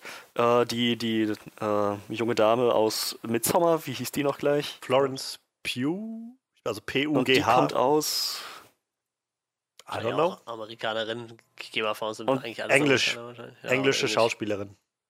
Okay, Britin faked auch ihren russischen Akzent. Man sollte meinen, Marvel hat seine, seine, seine Lektion gelernt, was nicht muttersprachliche Schauspieler angeht, die einen russischen Akzent faken sollen. Ich meine, das hat ja letztes Mal so gut funktioniert mit, mit, mit, ähm, na. Scarlet Witch. Achso, ja. Oder, de, ja. Oder was, was meinst Ich du? meinte Quicksilver, aber stimmt ja. Also, Ja, Quicksilver auch. Scar Scarlet Witch war aber deutlicher zu merken, weil man da eben noch die nächsten Filme dann gesehen hat, dass sie sich gesagt haben, nee, scrap that. ja. Wir, wir, wir- tun so, als ob dieser Akzent nie da gewesen wäre. Warum? Warum tut man sich das an? Lasst doch einfach, ach, keine Ahnung. So da, darüber hinaus hm, habe ich jetzt nicht so den Hang zu Black Widow. Ich glaube, das kann ein cooler Film werden, aber ich bin jetzt nicht gehypt oder so. Von mir aus, wie gesagt, kann dieses MCU auch einfach mal langsam in Rente gehen. Ich, ich muss tatsächlich sagen, dass mich dieser russische Akzent auch direkt so an Red, Red Sparrow erinnert hat und ich den da schon nicht so geil fand, wo alle, alle irgendwie zwanghaft einen russischen Akzent aussetzen mussten. so. Aber Ich habe ja, das Gefühl, gut. dass es einfach. Also, ich muss dazu sagen, ich habe noch keine Russen getroffen, die Englisch, also mit mir Englisch gesprochen haben. Dadurch habe ich auch kein, keine Referenz, muss ich auch ehrlich dazu sagen. Aber ich glaube, das ist auch einfach die Art, wie wahrscheinlich Amerikaner sich das vorstellen oder so. Das ist halt Wie der, aber wie der. Russ, der Ruski klingen muss. Ja, aber das ist halt, ich habe ja Red Sparrow zum Beispiel auf Deutsch gesehen, ne? Und natürlich die deutschen Synchronsprecher faken auch diesen Ja, russischen Akzent. ja. Und äh, ja, ich würde jetzt nicht sagen, dass nicht Russen gibt, die so sprechen, wenn die Deutsch reden, so, aber die Ja. meisten äh, haben sich dann doch ja irgendwann ein akzentfreies Deutsch relativ angewöhnt oder nicht mehr so stark. Ne? Die rollen dann schon mal irgendwelche Buchstaben ein bisschen anders, aber jetzt nicht, nicht mehr so krass. Und vor allem, ich meine, wenn so ein Film wie Red Sparrow halt m, ja dann irgendwie in Russland spielt und die vermutlich einfach die ganze Zeit Russisch reden würden, dann lass sie einfach normal reden, so, weil die haben ja keinen Akzent, wenn die dann Russisch reden würden, so, ne? Ich meine, wenn, Es wäre so einfach. wenn Leute in einem Film amerikanisches Englisch reden, dann kriegen die ja im Deutschen nicht auch einen amerikanischen Akzent so, dann reden die halt, oh my dann god. reden die halt einfach Ich Deutsch. weiß nicht, ob wir das hinkriegen. Ja, die reden dann Deutsch und uns wird halt gesagt, äh, wir wissen halt, dass es Engländer sein sollen, aber in der Muttersprache klingt es halt normal, ne? Deshalb ist das halt ein bisschen komisch. Finde ich immer ein bisschen befremdlich dann. Aber ich meine, Auf das der wird anderen Seite denke ich dann, glaube ich. Auf der, also ja, es ist halt, ich glaube gerne, das ist immer der, die Schwierigkeit, in die man gerät, irgendwie, wie man sich da entscheidet. Ähm, auf der anderen Seite denke ich halt, landest du dann vielleicht auf so einer Ecke, wo du dann so Kevin Costner als Robin Hood hast, der die ganze Zeit im amerikanischen Akzent spricht. Und das auch einfach irgendwie echt weird und, und fehlplatziert wirkt. So. Also, keine Ahnung, ich glaube, das ist halt sowas, du kannst es nur falsch machen und für irgendeine Art musst du dich wahrscheinlich entscheiden. Und naja, ganz offensichtlich haben sie sich jetzt dafür entschieden, aber also ja. Ich meine, das wird dem ideal Film ist es sicher nicht, ohne Naja. Frage, aber Also bei Kevin Costner Robin Hood war das Problem, dass es so oder so Englisch gewesen wäre. Wir reden jetzt hier von einfach mal einer anderen Sprache, die logischerweise gesprochen ja, aber werden ich, müsste. ja, ich glaube halt, aber also ich, ich meine trotzdem, dass die die Immersion, die du irgendwie hast, vielleicht dadurch also wahrscheinlich nicht bei jedem, aber ich meine einfach nur, dass, das- dass es vielleicht ein Gedanke dahinter ist, diese Entscheidung zu treffen, dass es äh, die Immersion irgendwie bricht, wenn du halt einfach die in einem völlig klaren Englisch oder Britisch oder was weiß ich halt reden lässt die ganze Zeit. Keine Mhm. Ahnung. Wie gesagt, ich habe die Entscheidung nicht getroffen und ich finde es halt auch Also nicht für ideal. mich war es genau das Gegenteil. für mich, ich, ich werde einfach die ganze Zeit, das ist wahrscheinlich wie mit Henry Cavills äh, CGI-Mund, einfach die ganze Zeit nicht darüber hinwegkommen, dass da irgendwelche Leute ihren scheiß Akzent faken müssen. Tja, Naja, so ist das wohl. ja.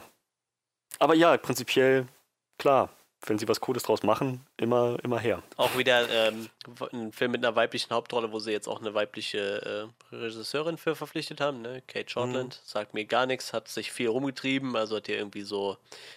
Aus, ist eine Australierin, hat eine australisch-französische Produktion äh, Regie geführt und bei einer deutsch-britisch-australischen äh, Produktion, also wahrscheinlich viel rumgekommen, die Dame. Was ich äh, übrigens ganz cool, cool finde, ist, die haben den Film im, äh, hier Black Widow wurde in Budapest gedreht. Du sagst ja schon irgendwas Ungarisches auf dem, auf dem Truck. Ähm, finde ich ganz spannend, weil ich ja vor ziemlich genau einem Jahr da war in Budapest. So, da werde ich wahrscheinlich einiges wiedererkennen. Sowas finde ich immer ganz nett. Ich mag es allerdings eigentlich auch lieber, wenn ich erst den Film gesehen habe und dann in das Land reisen kann. So, das hatte ich ja bei John Wick, wo ich dann danach in Rom war. Das war schon echt spannend, wenn man sich dann so die Schauplätze angucken kann, ne, die sie stellenweise dafür benutzt haben. Aber ich freue mich jetzt schon drauf, dass ich mir dann so ein paar coole Orte aus Budapest wieder angucken kann. Ich, mir fällt auch gerade ein, ich glaube hier Gemini Man, hat er nicht auch in Budapest gespielt? Ich glaube ja, ne? Ich glaube, die Den waren hast, glaube ich, nur du von uns gesehen. Ja, ich glaube, der hat da auch gespielt. Da waren die auch in dieser Therme, wo wir drin gelegen haben, in so einer Heißwassertherme. Ja, auf jeden Fall, äh, da freue ich mich tatsächlich drauf. Ähm, Tanja, wenn die mitkommt, die war auch noch in Marokko, da wird der Film auch gedreht. Die wird dann noch ein bisschen mehr wiedererkennen, vielleicht. Finde ich auf jeden Fall ganz, ganz, ganz cool. Ja. Ja, wir bleiben also auch dahingehend äh, gespannt und horchen in den Wald rein, was es so für Neuigkeiten gibt und lassen euch das natürlich dann wissen, wenn, wenn's was, wenn was Spannendes passiert. Ja, gut, jetzt aber durch mit den News, ne? Ja. Gut, ähm, wie schon gesagt, jetzt kommt unsere Review zu äh, Dr. Sleep.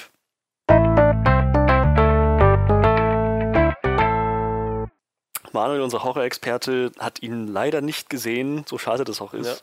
Äh, wird ihn, wird also dann zur Review, um Spoiler zu vermeiden, schätze ich, ähm, er erstmal den Podcast verlassen. Ja. Wir hören ihn dann hoffentlich nächste Woche Ich wieder. habe ich hab tatsächlich äh, weder das Buch zu Ende lesen können, noch, obwohl ich eigentlich, obwohl man meinen sollte, ich habe genug Zeit, aber da kam so äh, irgendwas Wichtiges dazwischen. Pokémon.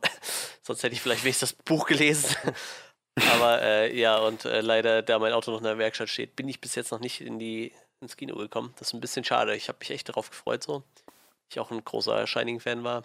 Und wie gesagt, der, ich habe halt nur das halbe Buch gelesen, sonst wäre ich wahrscheinlich einfach da geblieben, weil wenn man die Story halt kennt, ist es halt prinzipiell egal, sage ich mal. Ne? Ob es jetzt nur aus dem Buch ist oder aus dem Film.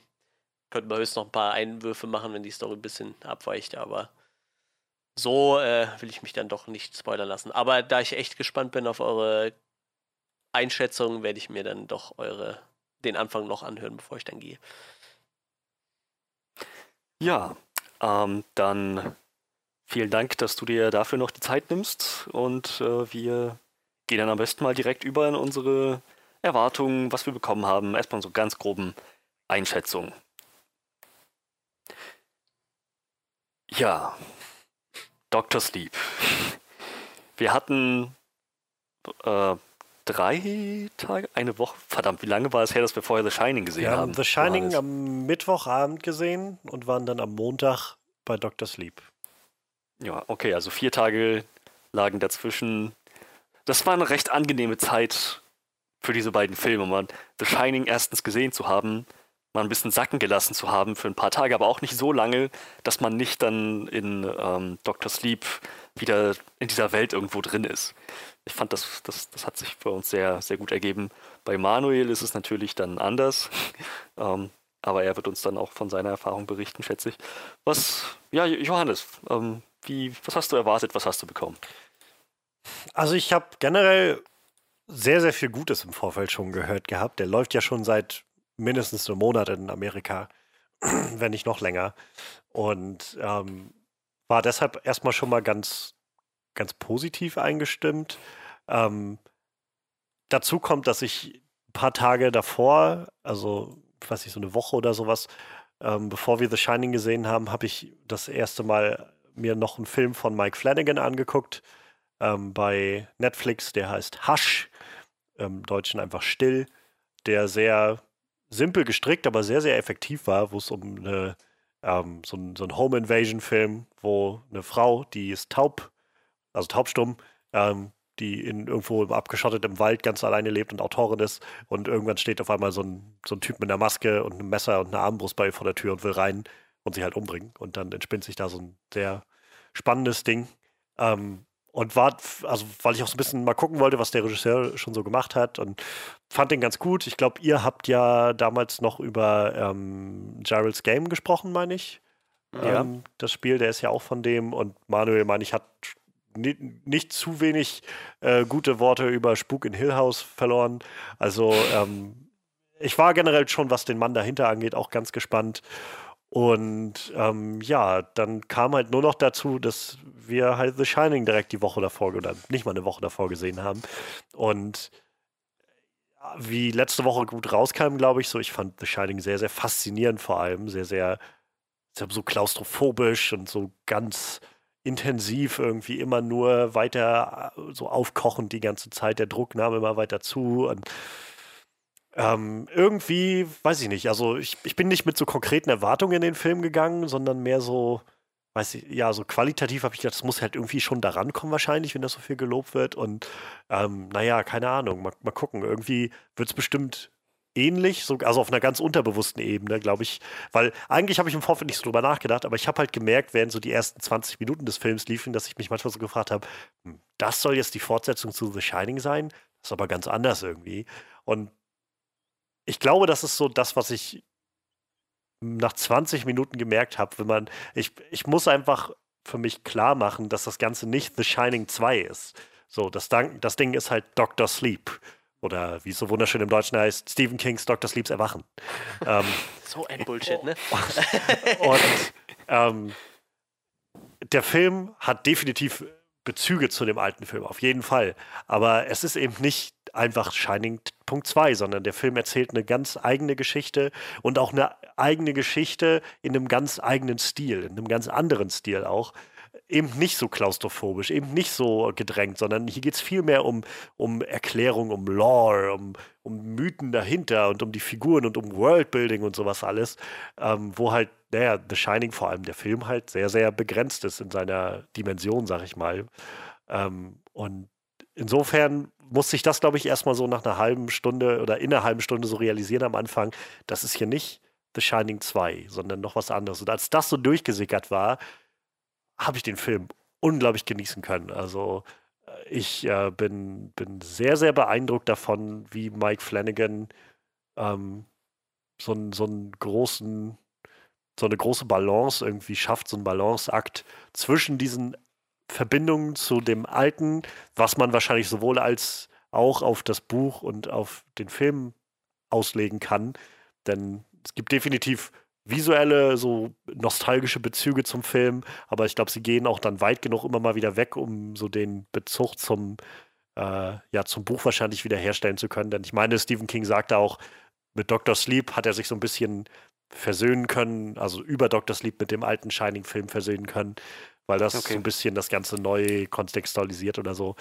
Ähm, und ja, also ich habe halt das Gefühl, dass er einen ziemlich krassen Spagat gewagt hat, äh, das so das so hinzukriegen. Also diese, diese alten Bezüge und Dannys Geschichte immer wieder einzubringen, aber auch eine neue Geschichte zu erzählen. Und eigentlich nicht nur eine, sondern wenigstens zwei andere neue Geschichten.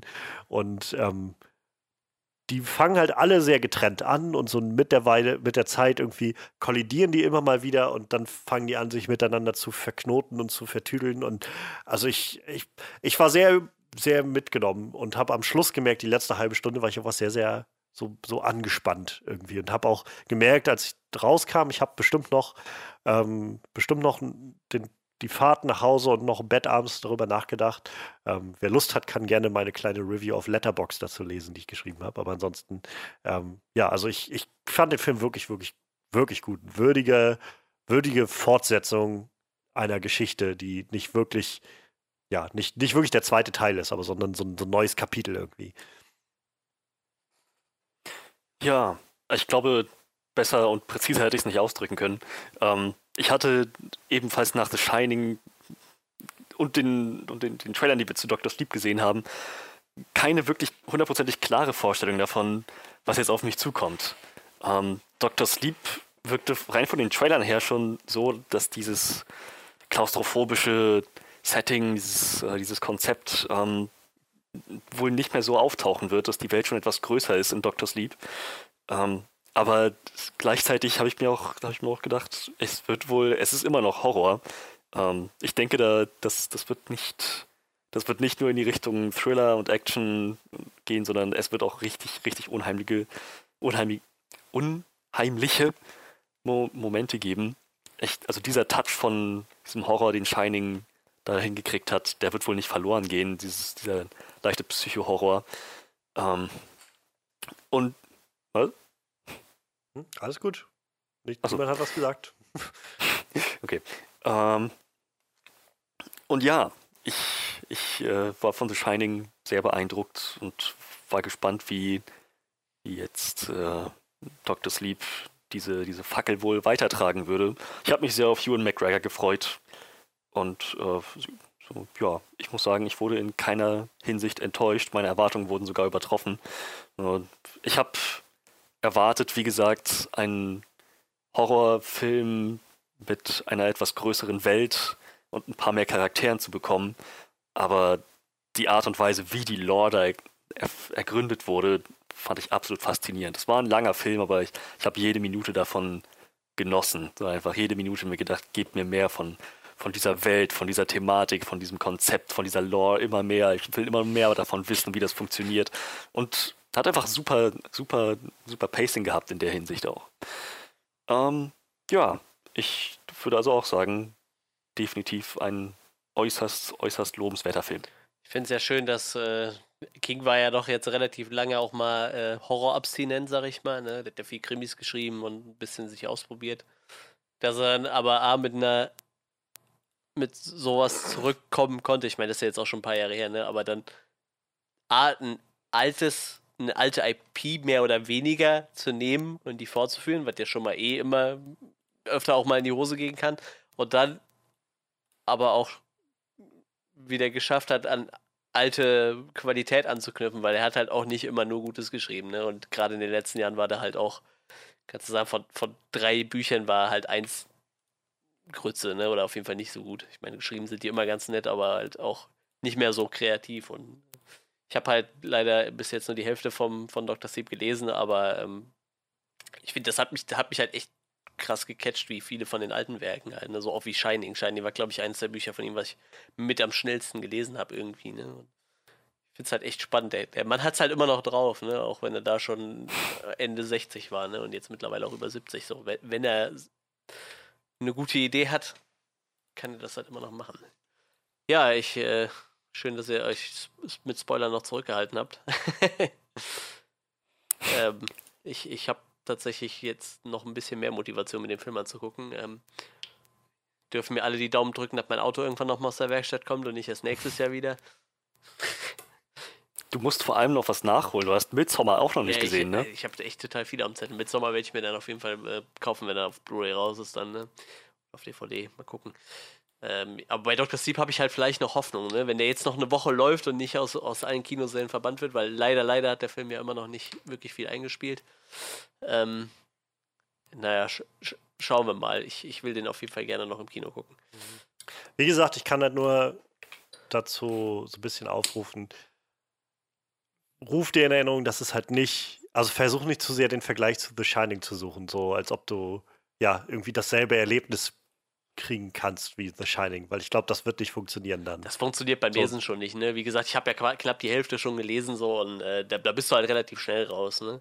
Ich meine, im Endeffekt, wa- ich glaube, wo man viel mehr Parallelen ziehen konnte, ist halt zu Hunting of Hill House, ne? Also, wenn man jetzt mal von, von den Flanagan-Werken ausgeht, weil es ja dieses, wie geht jemand mit traumatischen Erlebnissen aus der Kindheit um, so, ne? Ich meine, im Endeffekt ist das ja schon mal so eine Prämisse, aber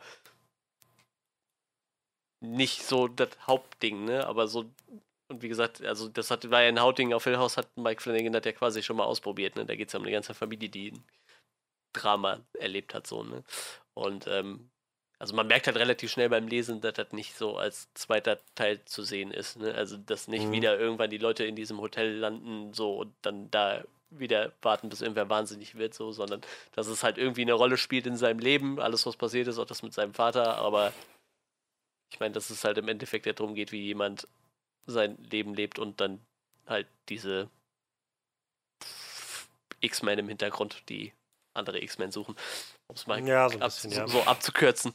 Ich, wie gesagt, ich bin da noch nicht so weit. Ich kenne halt nur diese Organisation da schon und, und was denn ihr Ziel ist, ist mir noch nicht so ganz klar. Aber das werde ich dann äh, noch erfahren, wenn ich mir den Film angucke. Ja.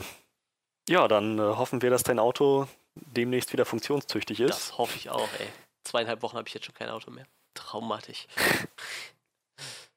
ja, ähm, ich wünsche euch auf jeden Fall noch viel Spaß bei eurer restlichen Review und äh, ich hoffe dann, dass ich nächste Woche auch wieder dabei bin und äh, wenn ich den Film bis dahin gesehen habe, werde ich dann kurz noch erzählen, wie ich den gefunden habe. Das packen wir dann einfach so mit in den Podcast. Ein Mann, ein Wort. Na dann. Alles klar, dann wünsche ich euch auf jeden Fall noch viel Spaß. Und äh, wir hören uns dann nächste Woche und den Zuschauern auch noch viel Spaß. Zuhörern, Entschuldigung. Gut. Ciao. Bis dann. Bis denn. Ja, mit unserem Horrorexperten jetzt weg müssen wir uns nicht mehr auf irgendwelche Spoiler berücksichtigen, sondern wir können volle Kanüle raushauen, alles, was wir so an Details erlebt haben, wie wir Dinge verstanden haben.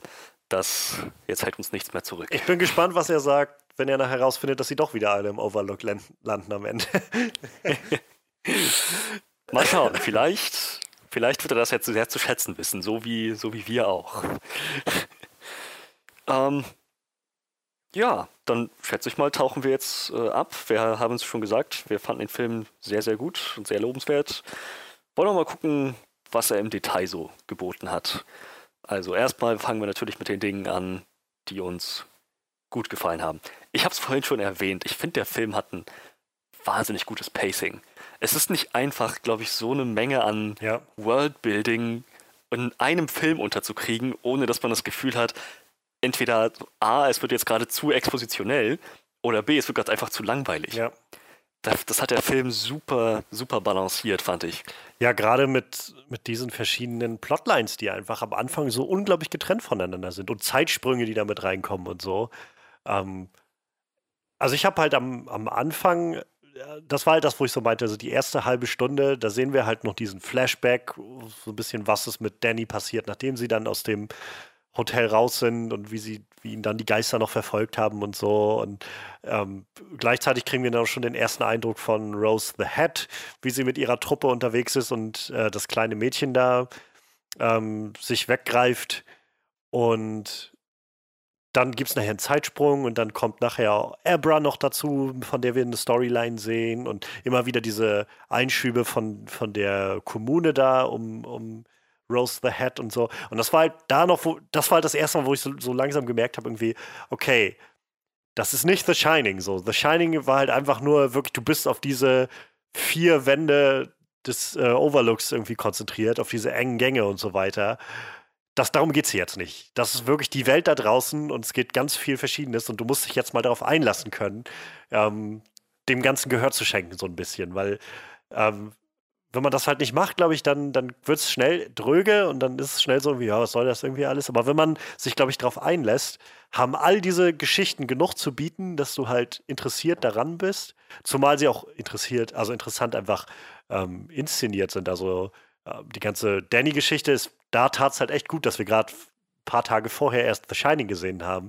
So sofort diese, sofort wieder da reinzukommen und zu sehen, wie der junge Danny dann irgendwie ähm, ja, geprägt ist einfach davon und, und äh, ja, naja, ist halt nun mal irgendwie ein sehr traumatisches Ding, was ich auch sehr gut fand als, als Story-Entwicklung, dass man nicht gezeigt hat, er als Kind hat er das dann irgendwann überwunden und diesen einen Geist weggesperrt und dann wieder gesprochen und danach war sein Leben wieder super happy oder so.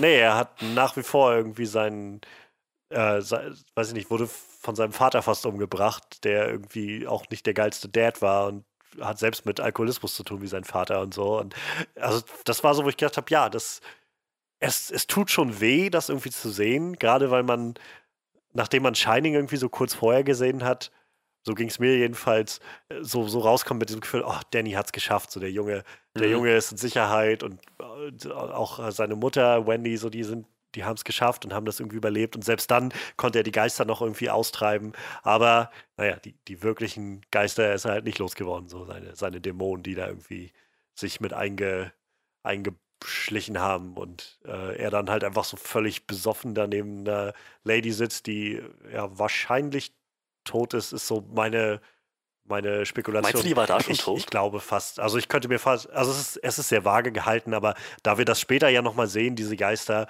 ähm, und sie da halt liegt mit diesem Erbrochenen auf dem, auf dem äh, Bettlaken, meine Theorie ist fast schon, dass sie da schon erstickt ist an ihrem Erbrochenen.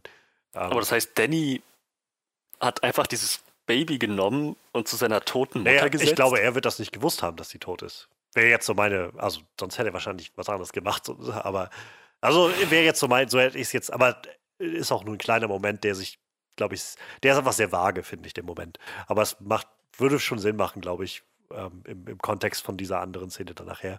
Aber unabhängig davon, es, es tut dann schon nochmal weh, das zu sehen, wo Danny dann steht, wie kaputt Danny ist und ähm, ja, allein der Punkt, dass er irgendwie dabei ist, einer Lady da das Geld zu klauen, die irgendwie ihr, ihr Kind irgendwie eigentlich rumbringen will, also irgendwie noch über die Runden bringen muss und ähm, keine Ahnung, das, das tat schon weh, das zu sehen. Ja, und ich, ich finde, das ist, so dekonstruiert man einen Charakter. Nicht irgendwie, es, es wäre leicht gewesen sozusagen, so jetzt super edgy, jetzt, jetzt, jetzt stürzt er einfach ab. So, das sind ziemlich klare Gründe, warum das passiert. So, Zack Snyder kann sich dann eine Scheibe abschneiden. ähm, ja, und ja, das war, es war tough, ihn so zu sehen. Und vor allem, wenn man das letzte, wir haben nicht mal irgendeine so eine Teenie-Phase von Nee. ihm gesehen oder so. Es war wirklich nur er als Kind und dann er als Erwachsener. Man kann sich als Zuschauer nur denken, was da alles zwischendurch noch passiert Ja, sein dieser, wir, wir kriegen ja nachher noch diesen kleinen Einblick, den fand ich halt, wenn er sich mit, mit Jack unterhält, auch ein tolles Gespräch. Ähm, aber das war auch so was, wo ich gemerkt habe, nochmal so, wie schneidend das irgendwie ist, auch mit dieser Fähigkeit dann. Und warum, äh, wie es auch immer Sinn macht, dass er dieses Shining so unterdrückt und nicht haben will, wenn, wenn er halt dann sieht, wie seine Mutter da verreckt und währenddessen auch noch irgendwie dieses, dieses geistige Bild von diesen Todesfliegen hat und so weiter. Also dieses ganze, da- alles, was damit einherkommt. Und dann siehst du halt auch noch deine, deine wahrscheinlich einzige wirkliche Kontaktperson dahin siechen und alles wird nur noch so, ähm, weiß nicht, katalysiert durch deine Fähigkeit, die du hast. Das, ja, man, man, man merkt halt. Und da auch einfach Hut ab an Ewan McGregor, der das so, so krass irgendwie rüberbringt, dass du halt das spürst. Ich habe den schon länger, habe ich das Gefühl, nicht mehr, nicht mehr so gesehen in so einer, ähm, so einer großen Filmrolle. So, ich habe ihn halt Ja. zuletzt, glaube ich, in der dritten Staffel von Fargo gesehen. Da war er auch sehr großartig, aber auch in so einer sehr anderen Rolle. Also in als anderen Rollen. Er hat Zwillinge gespielt. Ähm, Aber halt so als, als großer Anführer, also als Leading Man sozusagen. Ich weiß nicht, ja, stimmt, den Christopher Robin, den Film habe ich gesehen, aber der war auch, ja, der war jetzt so ganz okay. Ähm, aber so Dr. Sleeps Erwachen war jetzt doch nochmal ein guter, guter Wurf, würde ich sagen. So ein, Definitiv. Er war doch irgendwann auch in so einem äh, Indie-Film, äh, irgendwas mit Zügen oder so, wo er ähm, kahl rasiert war. Ich, Trainspotting? lange her. Meinst du Train Was? Trainspotting? Meinst du die?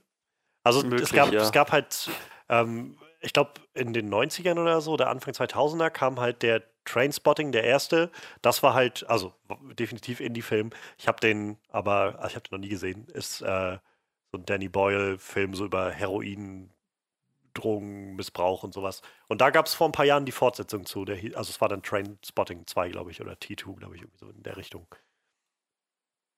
Da genau, das war halt so ein bisschen mehr Indie. Und das hat er, glaube ich, auch die Jahre davor gemacht. So ein bisschen mehr, also so seit den Star Wars-Zeiten, würde ich sagen, war eigentlich mehr Indie-Filme, kleinere Sachen, kleinere Auftritte irgendwo. Oder halt viele Filme, die nicht so, naja, so, so gut angekommen sind. Oder gut raus, oder ja, gut viel, viel, ähm, sagt man, Resonanz gefunden haben. Hm. Ähm, und ich glaube jetzt so, das ist, glaube ich, nochmal so ein, so ein guter, so ein, so ein guter Weg, sich zurückzumelden und zu sagen, so Leute, ich, äh, ich bin immer noch da. Ähm, ich muss sagen, gerade auch nachdem ich das jetzt gesehen habe, habe ich schon Bock, den auch als Obi-Wan wiederzusehen. Gerade auch in der ersten Hälfte, wo er dann so seinen, seinen Bart noch hat, da sah er schon sehr Obi-Wan aus. ähm, die Serie, also mal gucken, die wird ja wahrscheinlich noch ein paar Jahre brauchen, bis die rauskommt, aber das könnte, glaube ich, ganz cool werden. Definitiv. Zumal ja auch selbst in diesem Film noch eine kleine Action-Szene hatte, ne? Ja. Dieser Barfight. Ja. Auch, ja, interessant halt. Das, das war eine so Momente, wo ich dachte, Mann, was ist aus Danny geworden? Ja, ja. Ja, genau. So nicht, nicht nur, dass er irgendwie versucht, sich geistig zu benebeln, der ist auch doch ziemlich brutal. Und das ist halt das, wo ich, ähm, wo ich so das Gefühl habe, der Film hätte halt an vielen Stellen wahrscheinlich die einfache, so den einfachen kurzen Weg gehen können und sagen können, ja, wir, wir steigen halt direkt an den Punkt ein, wo er irgendwie als Alkoholiker dann da in, in dem kleinen Kaff ankommt. Den Namen habe ich jetzt vergessen und sich da irgendwie zu, zur Ruhe setzen und wir so schon damit kriegen. Aber der, der Film will halt, dass man das fühlt, dass man das wirklich mitkriegt und lässt sich am Anfang Zeit damit, das auszu wirklich darzulegen, den kleinen Danny, was der irgendwie durchgemacht hat, die Höhen und Tiefen und dann halt nochmal den erwachsenen Danny mit seinen ähm, Problemen und äh, innerhalb all dieser Zeitsprünge irgendwie, das, das macht, also das macht den Film halt lang, so, das macht ihn halt zweieinhalb Stunden lang, aber es macht ihn halt auch sehenswert und hat halt einen Payoff am Ende. Und das finde ich halt krass, Ja. weil ich so ein, zwei Reviews jetzt gestern noch gelesen hatte zu Dr. Sleep, ähm, weil ich gerne mal so wissen wollte, weil der, ja, wie der so ankommt, gerade im Kontext von The, The Shining, nur mal irgendwie als Fortsetzung und so. Und ich hatte so einige gelesen, die halt in die Richtung gingen, naja, ist halt, ist gut gemacht, aber ist halt auch nicht sehr spannend, so, wo ich gedacht habe, weiß ich nicht. Ich finde, da passiert so viel, gerade auf so sehr persönlicher Ebene. Ähm, ich fand das sehr, sehr spannend. Also, Ja. auch wenn das halt nicht, sag ich mal, der Horror ist, den wir von The Shining haben, der so eskaliert, ähm, passiert da doch so viel, finde ich. Also ich könnte, könnte, ich- könnte ich nicht mehr widersprechen, glaube ich. Das, ja, definitiv. Also da, wie gesagt, ich glaube, das spielt auch wieder mit rein, wie, wie gut die einfach den Inhalt dieses Films, alles, was die da reinbringen wollten, auch umgesetzt haben. Ich hatte das Gefühl, keine Szene war zu lang Nee, oder zu kurz oder so. Es war einfach ganz, alles sehr genau bemessen. sehr gutes Editing. Ja. Da hat Mike Das- Flanagan ja, gute Arbeit geleistet. Der Mann ist ein, ja, ist anscheinend ein Mann vieler Talente. Ja, wir, wir haben gestern dann noch, äh, oder vorgestern dann beim Schauen noch so mitbekommen, ja, der hat auch, war als Editor auch noch ausgeschrieben, also der hat auch das in die Hand genommen.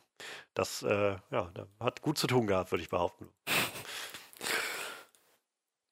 Ja, ähm, Ja. Ich, wie gesagt, ich mag die Erzählstruktur des Films auch einfach sehr gerne. So dieses, wie, wie gesagt, diese unterschiedlichen Storylines, die so nach und nach kollidieren und alle irgendwie so ein, so mit sich bringen, dass halt so ganz verschiedene Welten aufeinander prallen. Also wir haben halt irgendwie Danny, der so sein, seine eigene Vorgeschichte mit dem Overlook hat und sein Shining unterdrückt und so eine also schon eine Vorstellung davon hat, was das Shining ist. Und er kriegt ja auch immer von dem Halloran ab und an nochmal so einen kleinen Besuch oder so, also dem Geist von Halloran. Ähm, aber ja, der irgendwie sich so abschottet und seine Erlebnisse eigentlich vergessen will. Dann haben wir die Storyline und diese Welt von, von Rose the Hat von Rebecca Ferguson, die ja schon zu, zu Zeiten von The Shining, also 85, wo wir schon sehen, dass sie da schon auf der Jagd war nach Leuten und wahrscheinlich auch, naja, Danny hätte mitnehmen können. Ähm, die Ja. schien ja da in der Nähe zu sein. Der Film legt das ja so ein bisschen nahe. Da hing ja dann noch dieses, dieses Gesucht-Foto an der, an der Pinnwand.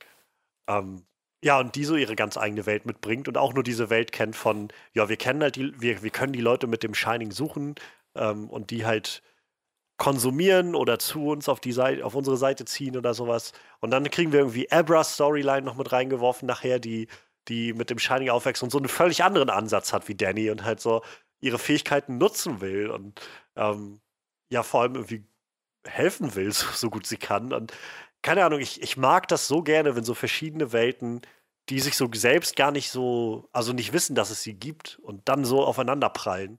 Ähm, ich fand das einfach richtig, richtig zufriedenstellend dann halt. Und das, das ist halt dieses Finale, was ich mir dann gewünscht habe, dass das Ganze im Overlook landet mit zum einen Rose, die da aufschlägt und keinen Plan hat, was da eigentlich abgeht in diesem Overlook und worauf sie sich da einlässt, weil sie das einfach völlig unterschätzt alles.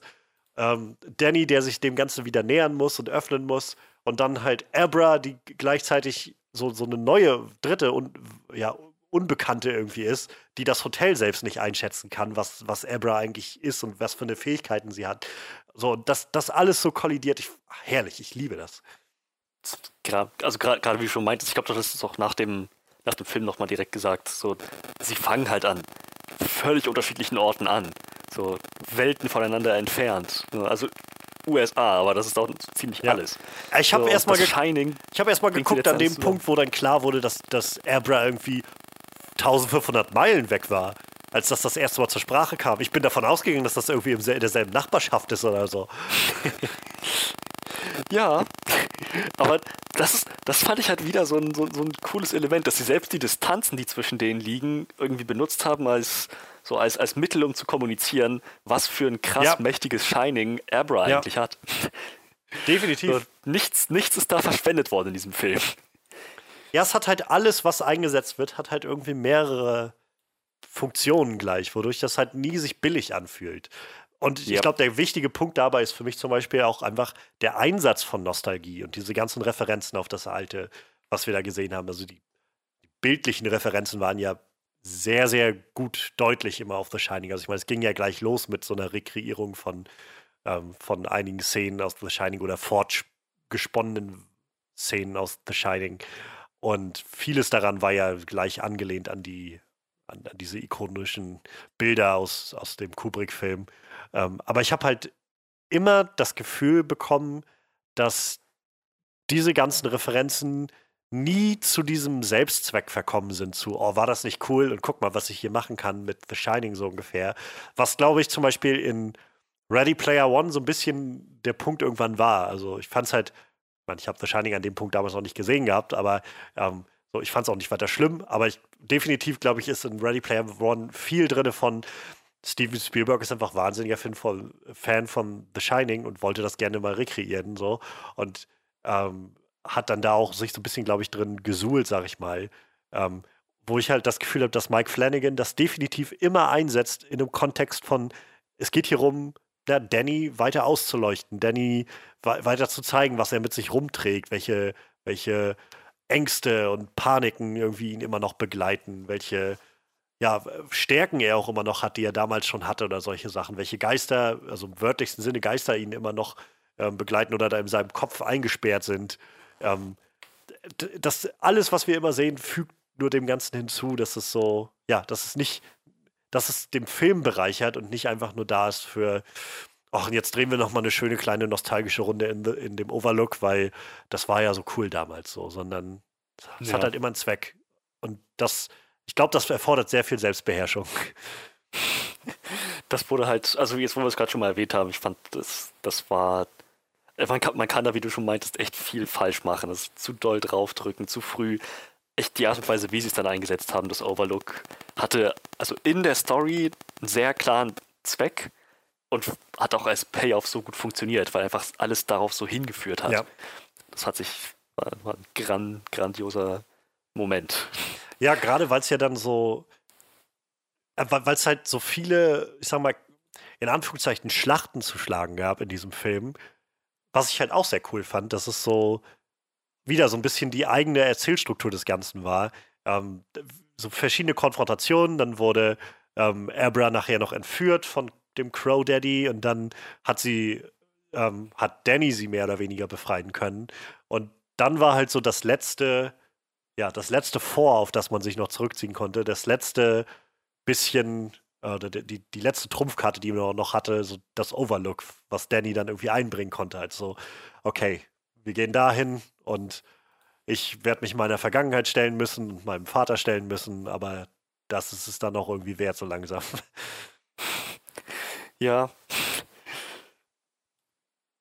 Ja, ähm, ich, also wir hatten schon Ewan McGregor angesprochen ich fand das Schauspiel durch die Bank weg irgendwie sehr, sehr beeindruckend. Ähm, weil du, du schwärmst ja öfters mal von Rebecca Ferguson. Ähm, Immer. Ich, äh, also gerade jetzt in dem Film war, glaube ich, das erste Mal, dass ich was gesehen habe, wo ich auch wirklich sehr, sehr überzeugt bin von dem, was ich da gesehen habe. Die ist halt sehr, also sie hat viel Zeit, sich mit Rose the Head zu beschäftigen und wir haben viel Zeit, sie als Rose, Rose the Head kennenzulernen. Ähm, und naja, das führt halt dazu, dass sie auch ab einem gewissen Punkt einfach sehr, sehr furchteinflößend wird, finde ich. Und sehr, sehr Also, so, ja, ich weiß nicht. Es ist halt ein sehr interessantes Villain-Konzept. Sie ist so sehr, sehr zwiegespalten an vielen Stellen. Man spürt auch diese, diese, diesen Hang und diese Verantwortung, die sie immer wieder mit sich trägt, halt ihre Kommune zu versorgen. Und es gab am Anfang so einen Moment, wo Crow Daddy mit ihr geredet hat und verhandelt hatte und ähm, irgendwie sowas meinte wie, haben wir etwa kein Steam mehr oder sowas? Oder, oder äh, hältst du das vor uns geheim, wo er das so suggeriert hat, als würde sie vielleicht was für sich abzweigen oder ähm, Mhm. keine Ahnung und sie das auch vehement gleich zurückgestoßen hat. Und es war ja dementsprechend, also war jetzt mein Eindruck nicht der Fall, weil Nee. sie, glaube ich, definitiv das Wohl dieser Gruppe in, vor Augen hatte.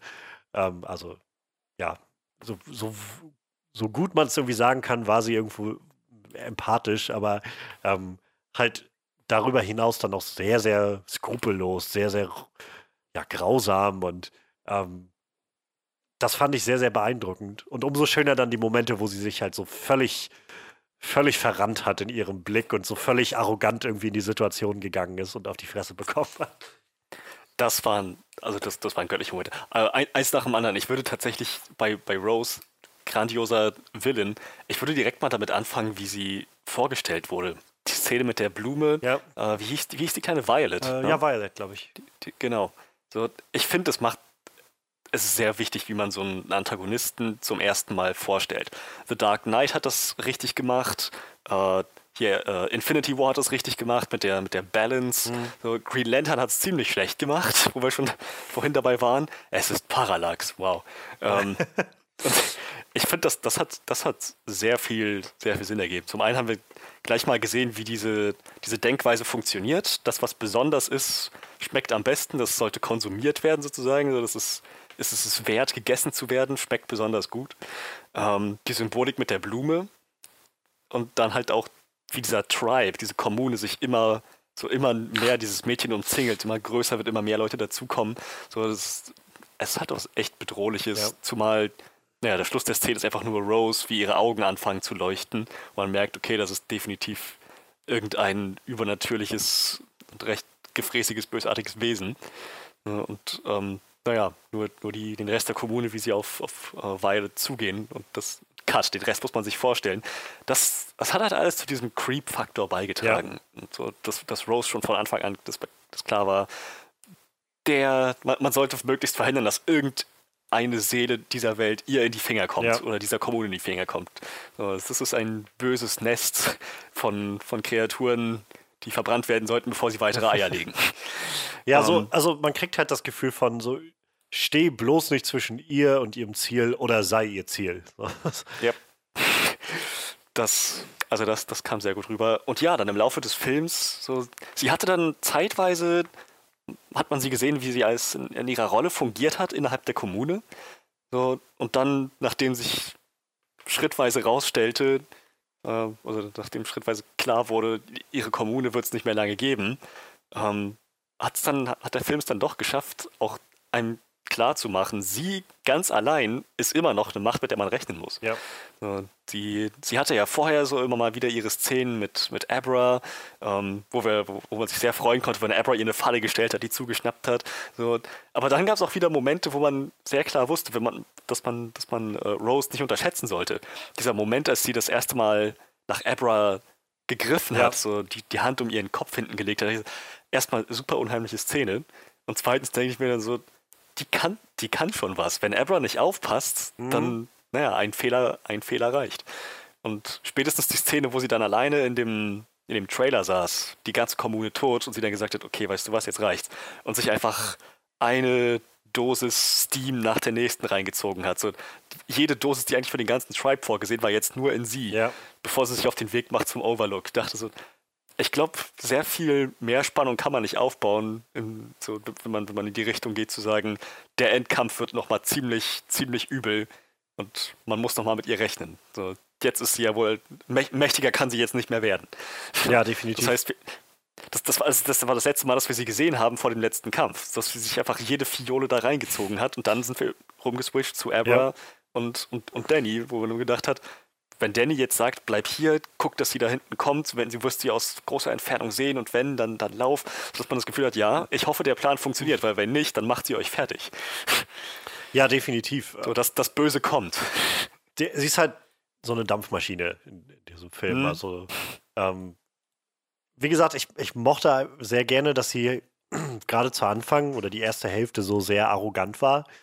Ähm, in, und wieder dieses so völlige Unwissenheit und Ignoranz gegenüber dem, was noch da jenseits ihrer Wahrnehmung vielleicht passieren könnte. Und ähm, das hat sich ja letztendlich, also in Abra dann zum ersten Mal richtig krass gezeigt, wo sie halt, ja, wie Abra sie dann weggestoßen hat aus ihrem Kopf. Ähm, also ich fand die Szene sehr, sehr schön. Ähm, also sehr, sehr gewaltig irgendwie mit anzusehen, wie sie da in diesem Einkaufsladen stand. Und ja, ich habe da so einen Moment überlegt, wie sie so in ihren Spiegel guckt und meint irgendwie so, Hello there oder sowas oder Hallo du oder was auch immer sie gesagt hat. Wo ich gedacht habe, wenn sie jetzt jemand sieht, das muss seltsam aussehen. Wie Ja, jemand ja. so einfach, aber mal, haben Sie Ihr Spiegelbild noch nicht gesehen? Finden Sie sich heute so geil oder was?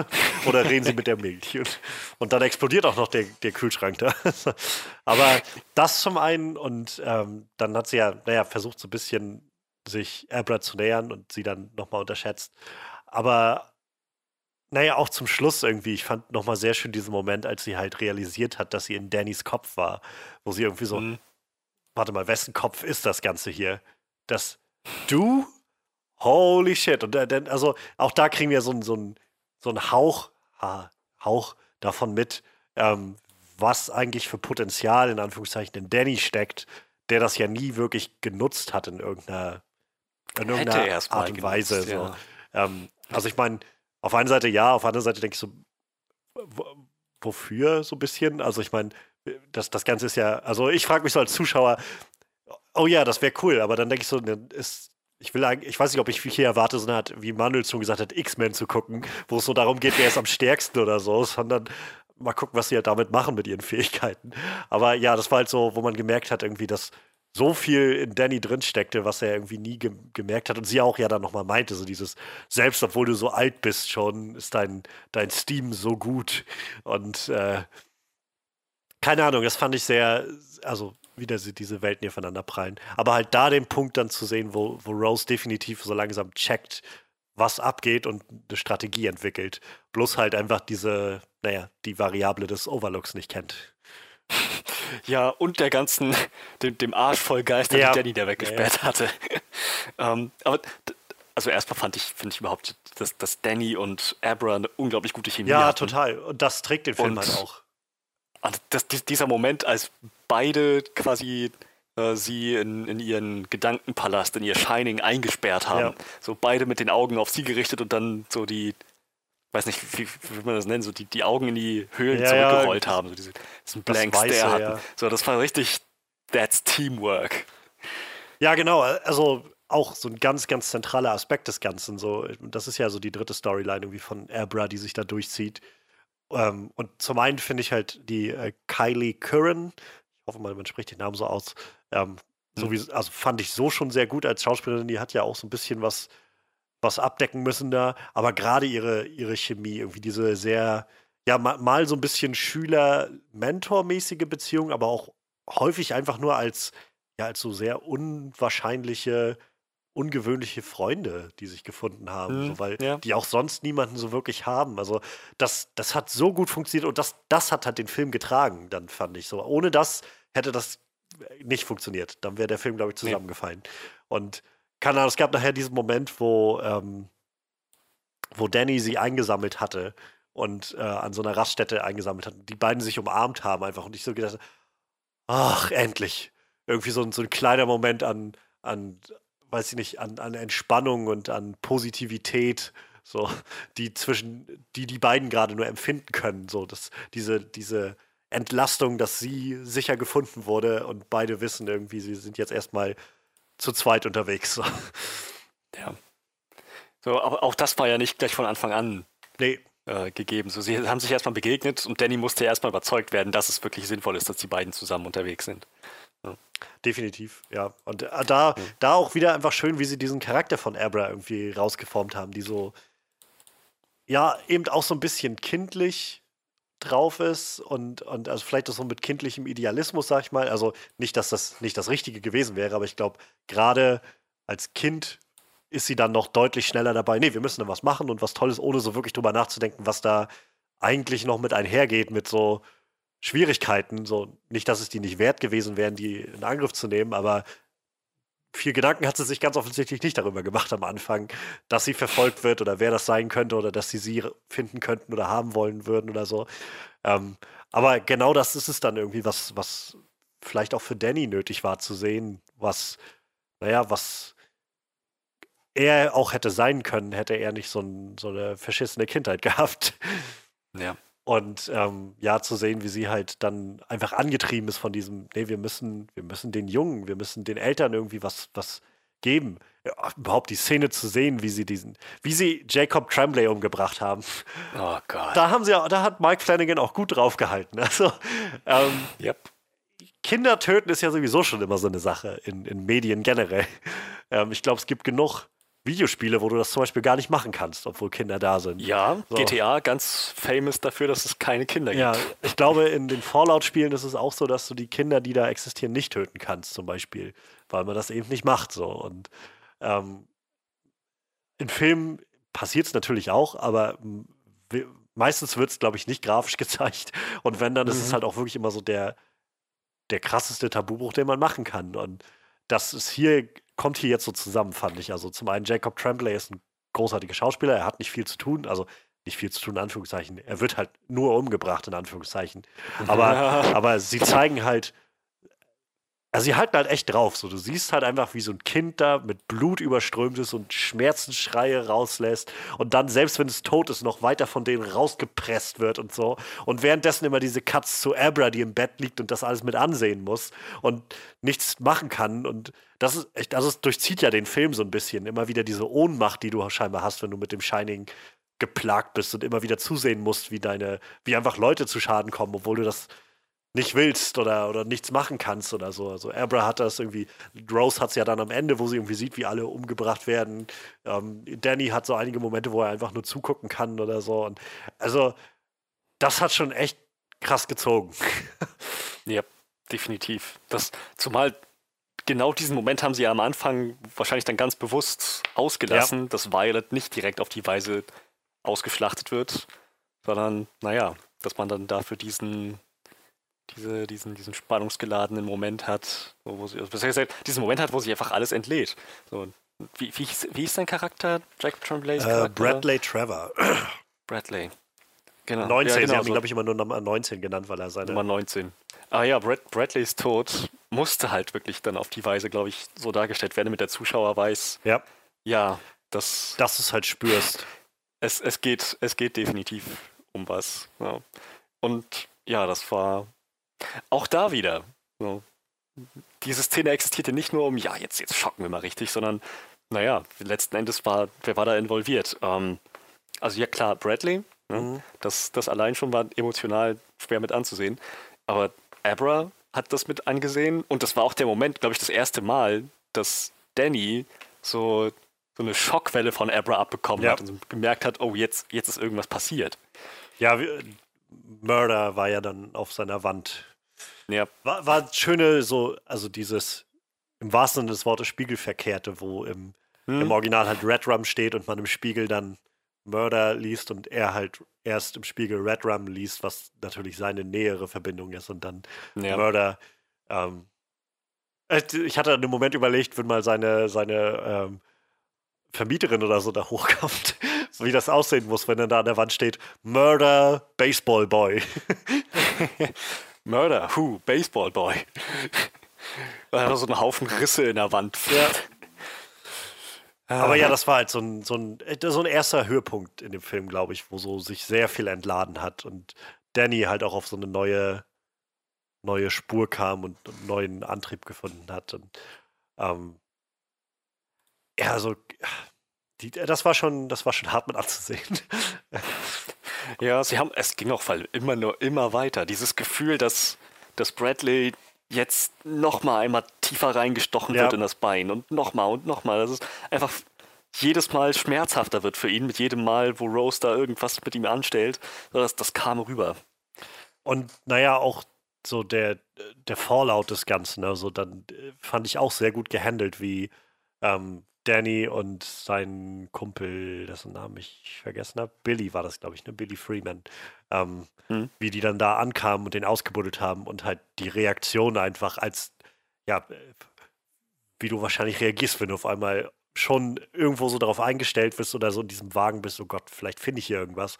Und dann findest du auf einmal wirklich, stößt du auf so eine Kinderhand, die da rausguckt aus dem Yep. Boden. So. Das ist sehr gut gehandelt worden. Also sehr tragisch gehandelt worden, aber sehr effektvoll. Zumal, ähm, da, das ist was, was ich, was ich so in den letzten Jahren, was mir ein bisschen aufgefallen ist. Ich habe noch nie eine Leiche, in, also eine, menschliche Leiche, die schon im Verwesungsprozess ist oder so, in meiner Nähe gehabt. Ich auch nicht. Noch nie. Alles, was ich, Oh, alles, was man so- so immer wieder also hört und was auch in den Medien umgesetzt ist, ist halt, dass nicht nur der Anblick schlimm sein soll, sondern der Gestank vor allem echt schwer zu ertragen Ja. ist.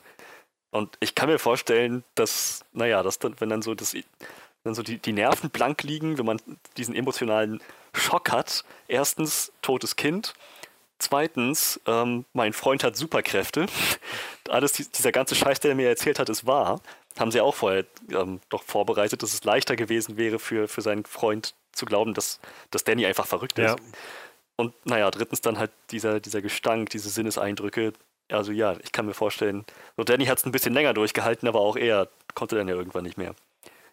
Ja, das, das ist ähm, schon, das ist so eine Erfahrung möchte man nicht machen. Also ich glaube, das Mhm. ist auch sowas, wo du, es gab vor kurzem so einen, ähm, so einen, so einen Beitrag, also so einen Artikel, den ich irgendwo gelesen hatte, ich glaube bei NTV oder sowas war das, ähm, wo es darum ging, dass jemand darüber gesprochen hat, der für die ähm, Polizei, glaube ich, gearbeitet hat oder arbeitet und halt so nach Kinderpornografie und sowas ähm, guckt und, und sowas untersucht und so. Und der halt auch meinte, so, das, darauf bereitet dich nichts vor in deinem Leben, dich mit sowas auseinanderzusetzen.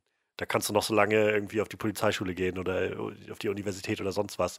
Solche Sachen wirst du nie richtig, denen richtig begegnen können und auch richtig irgendwie die verarbeiten können. Das ist halt einfach nur, einfach nur ab, abartig, so alles.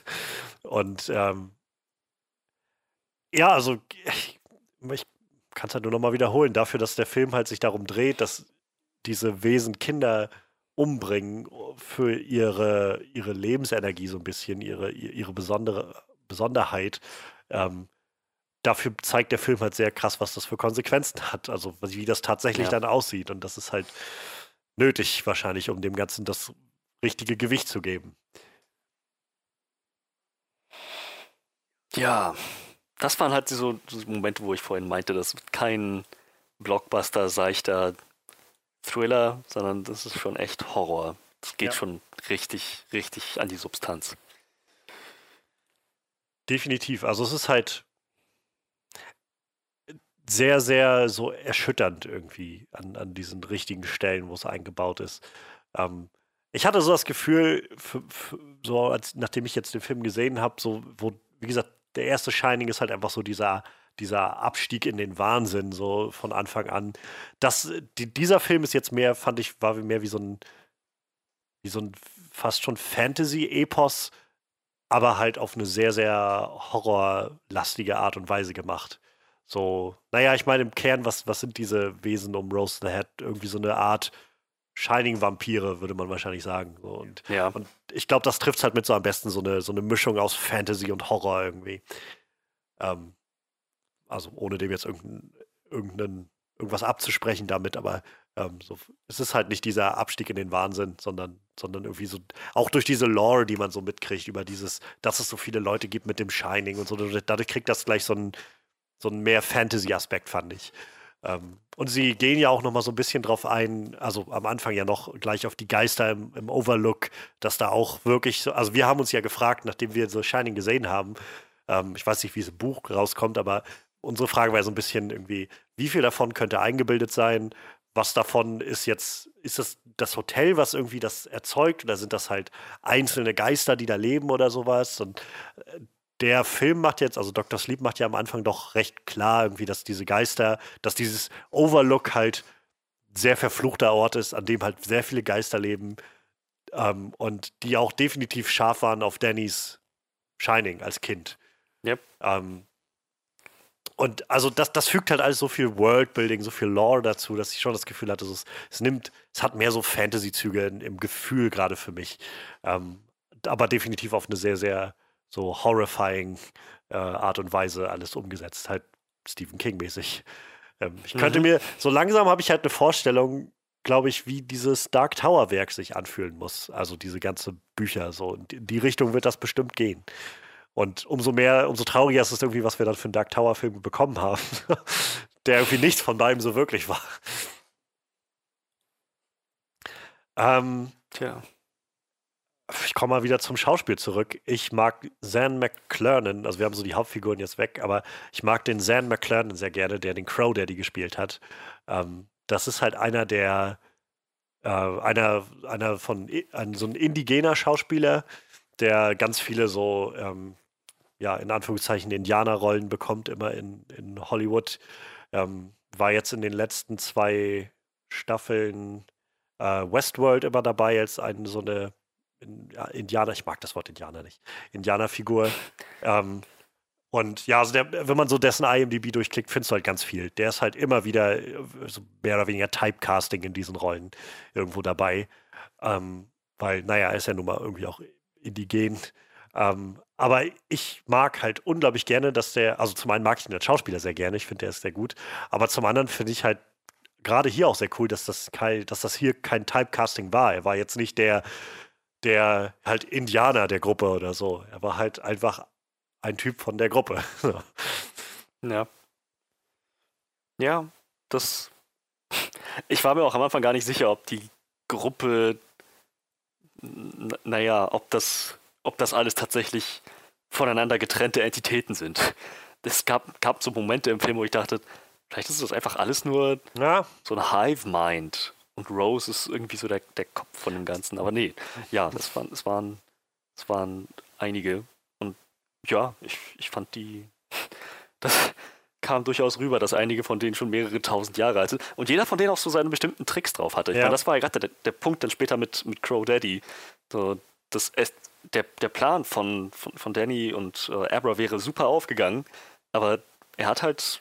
Was ist seine Fähigkeit dann gewesen? Dass er sie präzise lo lokalisieren ich glaube so in die oder? Richtung. Also es wurde, glaube ich, nicht konkret benannt. Und das ist, glaube ich, äh, fällt bei mir so in, in, in so ein bisschen die, die Mecha-Abteilung, wo ich das Gefühl hatte, so, was genau kann Crow Daddy eigentlich? War das nur so ganz vage irgendwie, er braucht das äh, Steam, um den Jungen zu finden, so und äh, es wirkte so, als ob er so eine Art Lokalisierung irgendwie vornehmen kann. Er hat ja auch am Anfang die äh, Snakebite, hieß sie dann, glaube ich, gefunden gehabt, äh, also aufgespürt und dann Rose präsentiert und so. Also, keine Ahnung. Ähm, irgendwie in die Richtung muss es wohl gehen. Ja. Ja, aber also je, aber auch, auch da wieder so es ähm, das gleich am Anfang im Film das, das vorgestellt haben, dass Rose mit Snakebite redet und so sagt, du bist eine Verführerin. Eine Verführerin hatten wir das letzte Mal vor 40 Jahren oder so.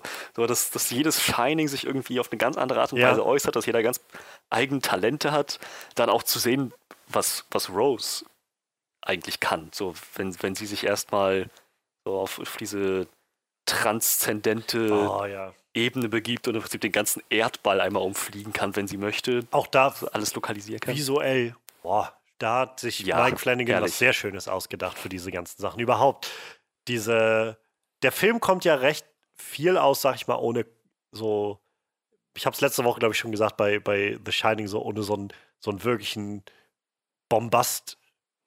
Finalakt oder Actionakt oder sowas. Vieles davon sind einfach diese Gedankenspiele, die sie irgendwie spielen und so. Das, ich finde das sehr erfrischend, sowas mal zu sehen, wo es halt nicht immer wieder darauf hinausläuft, dass Leute sich irgendwie erst noch mal zwei Stunden oder weiß ich 20 Minuten oder wie auch immer in, in der Hotellobby prügeln oder so, sondern irgendwie auf so einer anderen Ebene was passiert und ähm, halt zu sehen, wie, wie Rose dann, das war glaube ich so das erste Mal, dass man das so wirklich gesehen hat, wie sie so meditiert hat und auf einmal so vor diesem Sternenhimmel war und dann, ja, wie du schon sagst, so über diesen Erdball rüber ist und so in das Haus von Abra, in ihr Zimmer reingeflogen ist und dann auch auf einmal diese, diese ähm, Karteikarten da waren und so weiter, dann der Scheinwerfer anging. So dieses, ja, halt so ein so ein Mindgame. So, ich finde das super spannend. Super coole Ja. Idee, das so darzustellen. Ja, und was wird das? Hm. Mhm. Interessant halt auch, dass Dannys, äh, Dannys Mindgame dann halt einfach das, das äh, Labyrinth vom Overlook ist, so sein, sein Kopf. So während ähm, ja scheinbar äh, Abras Kopf so mit Karteikarten gefüllt ist und ähm, Roses Kopf wie so, ein, wie so eine ja, wie Bibliothek, Kathedrale irgendwie ist, hat, hat Danny einfach dieses Labyrinth im Kopf. Das sind so diese Sachen, wo ich wieder merke, ich glaube, da steckt noch ganz viel symbolische Wirkung drin. Wenn man den Film noch drei, viermal guckt, dann kann man vielleicht noch wieder neue Verbindungen finden oder so. Aber ähm, äh, ja, ist wieder so, so eine Nummer, wo, man, wo ich das Gefühl habe, ja, hier ist, hier ist mehr unter der Oberfläche, als, als äh, man beim ersten Schauen wahrscheinlich gerade mitbekommt. Ja, defini definitiv. Und ich meine, letzten Endes war, äh, war auch die, die, dieses Konzept von ähm, den Gedankenpalästen.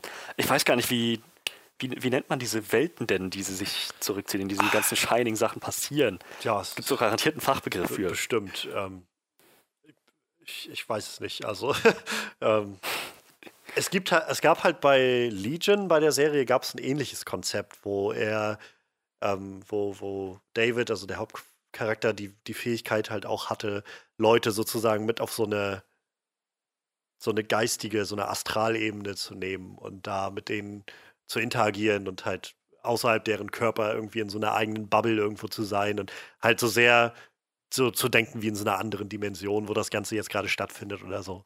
Und ich glaube, so ein bisschen ging das in die Richtung hier.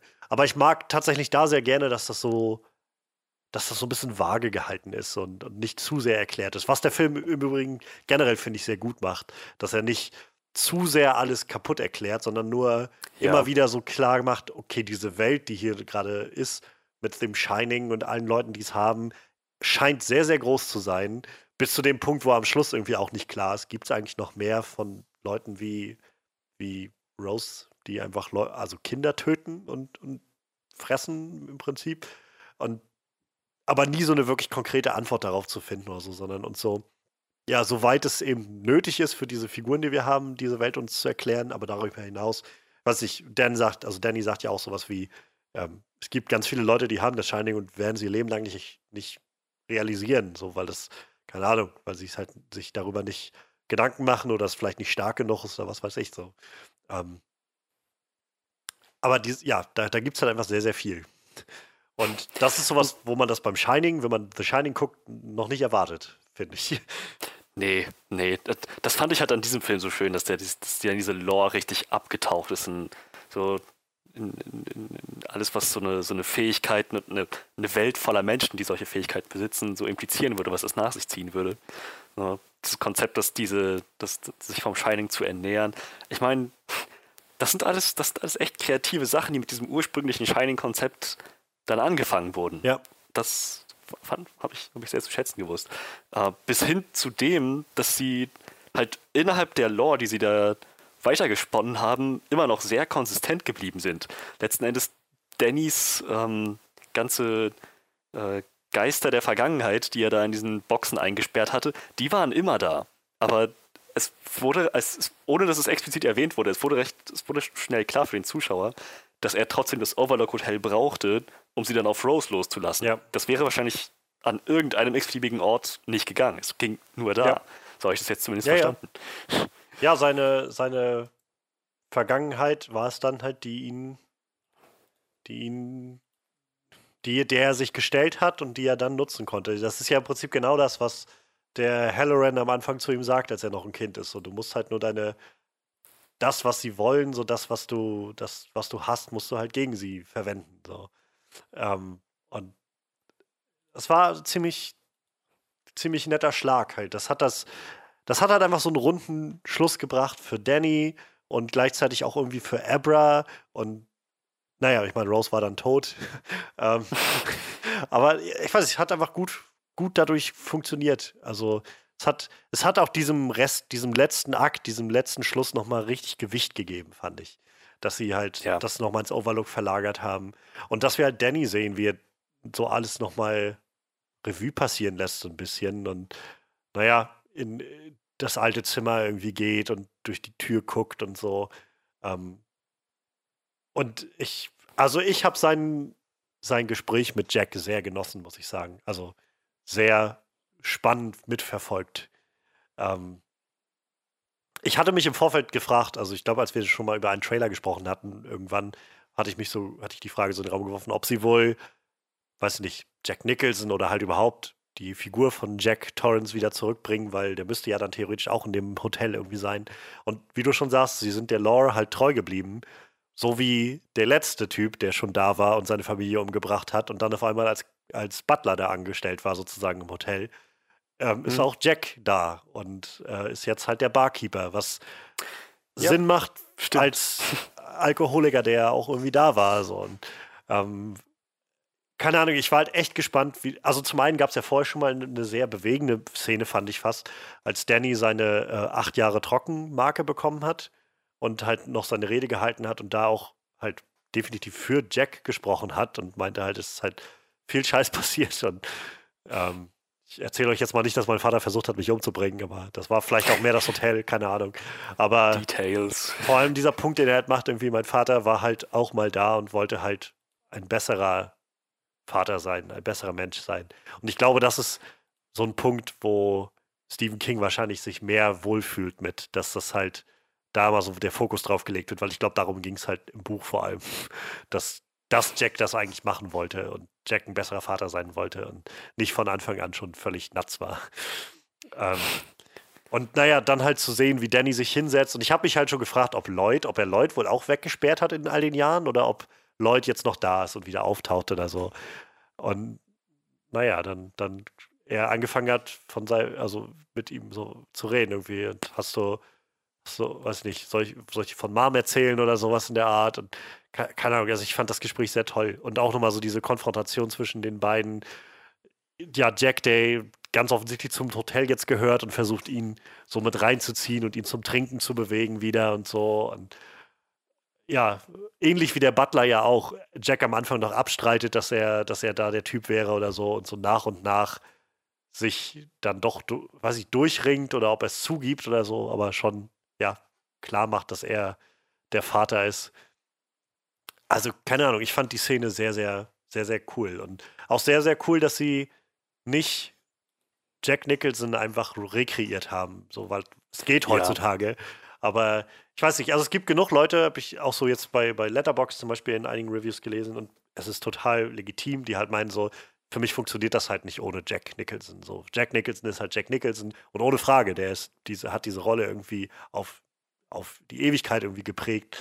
Ähm, aber ich finde gerade dieser Film schafft es halt damit wieder, sich so ein Stück zu lösen von dem Kubrick-Film und halt zu sagen, wir sind schon irgendwie dasselbe, dieselbe Welt, aber ihr müsst jetzt nicht versuchen, das Ganze als Shining 2 zu lesen. Das ist es eben nicht. Und ähm, in dem Kontext hat das halt für mich super funktioniert.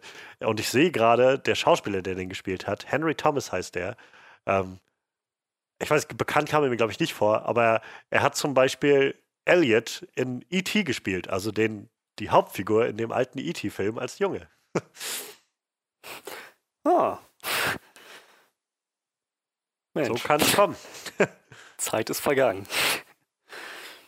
ähm, ach so, wo, wo wir, wir gerade bei Jack und, und, und so sind. Ähm, sie haben nicht dieselben Schauspieler genommen und auch nicht versucht, mit CGI das irgendwie hinzukriegen, aber sie haben trotzdem sehr schöne Parallelen gezogen zu dem zum Original Shining-Film. So, ich fand also gerade gerade die Szene, wo Rose ähm, Danny die Treppe hoch drängt sozusagen und er mit der Axt so vor ihr steht, Ja. so, komm noch einen Schritt und ich mach dich fertig. So, das, das, hat, das, hat, das hat sehr gut funktioniert.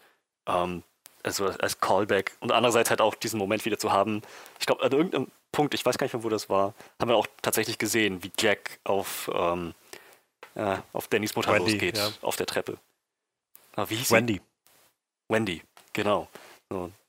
Also ja, das, das hat, mit viel Liebe zum Detail haben sie das, Ja. haben sie das nachgestellt und darauf geachtet, dass da auch wirklich alles stimmt. Ja, wieder, da hat es, glaube ich, sehr gut getan, dass man The Shining erst ein paar Tage vorher gesehen hat.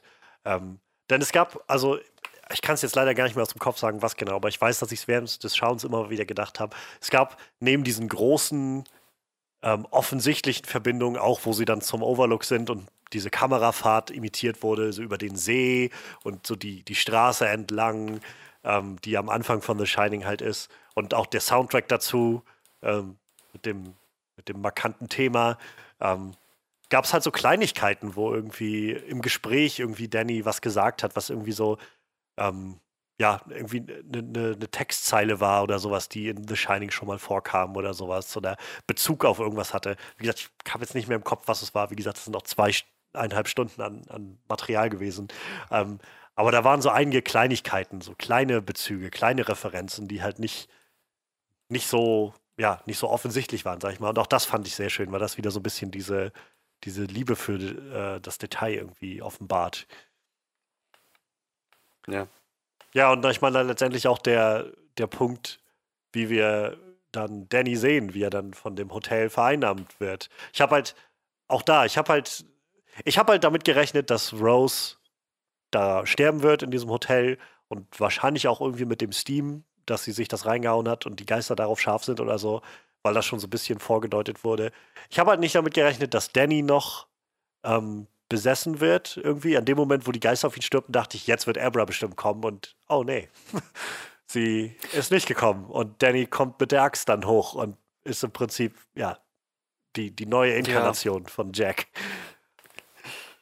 Ja, ähm, so, so schmerzhaft das noch mit anzusehen war, dass er dann sich letzten Endes opfern musste, um, um den Todesstoß ja. an Rose zu setzen. Ähm, so ich, ich fand, sie haben es auch da wieder ziemlich deutlich gemacht, schon in seinem Kampf mit Rose, dass er die Axt ja voll in die Oberschenkelarterie ja, ja. bekommen hat. So, je, je, mehr, wie mehr Minuten vergehen, umso blasser wird sein Gesicht. So, das Hotel ergreift von ihm Besitz. Das wird vielleicht auch nicht ganz so deutlich, aber spätestens in dem Moment, wo er da vor, vor Abra steht und wieder er selbst ist für so einen Moment, ja. so diese Maske fällt vom, vom Hotel, sieht man, dass der echt ausgelaugt ja, ja, ist, so blutleer. Dann auch später unten im, im, im Heizraum, ähm, wo, wo, er da kniet, immer noch eine Hand auf der Wunde. So, ich glaube, Abra hin oder her, in dem Moment, wo Rose ihm die Axt ins Bein gehauen hat, ja, war das im Prinzip schon der, der ja. Todesstoß. Ab dann war klar, er würde so oder so da jetzt nicht mehr körperlich heil rauskommen. Und ich weiß halt auch nicht, ob er es überhaupt geplant hatte. Also ich meine, der Plan war ja scheinbar von Anfang an, das Hotel wirklich niederzubrennen, in die Luft zu jagen. Äh, ich mache die Tür hinter uns zu, hat er ja, ja noch zu, zu Abra gesagt. Es wäre das von vornherein so besprochen eben. gewesen. Also, ja. Und äh, auch da wieder netter Bezug halt zu dem zu The Shining. Ähm, wo es am Anfang des Films wird es, glaube ich, nur so am Rande erwähnt, dass das halt Jakes Aufgabe sein soll, da zu sein, weil der Wasser, der Boiler sonst halt irgendwie zu heiß wird oder so. Im, Film, äh, im Buch kommt das wohl nochmal wieder ein bisschen mehr heraus, dass das wirklich eine Gefahr besteht, wenn er sich nicht darum kümmert und da alles in die Luft fliegt. So. Ähm, und naja, das ist jetzt im Prinzip genau das, was Danny am Ende des Ganzen macht. So wie, weiß ich nicht, so ein bisschen wie, der, wie The Shining beginnt, halt mit Jack, der da hingeht, weil er das verhindern soll, dass das passiert endet es halt mit Danny, der dann da genau das einleitet und ja. ähm, dieses Hotel irgendwie endlich, ja, wie, wie Abra das dann sagt, so gereinigt wird. Ähm, gereinigt. In welchem Sinne bin ich mir noch nicht ganz sicher. Letzten Endes ist eine dieser Geister und vermutlich auch noch ein paar andere dann an, an Abra dran, wie wir am Ende Wahrscheinlich, sehen. ja. Also in irgendeiner Form scheinen diese Geister auch jenseits des. Also ich meine, die konnten ja scheinbar vorher schon jenseits des Overlooks existieren. Ähm, kein, keine Ahnung. Also, das ist wieder so ein bisschen.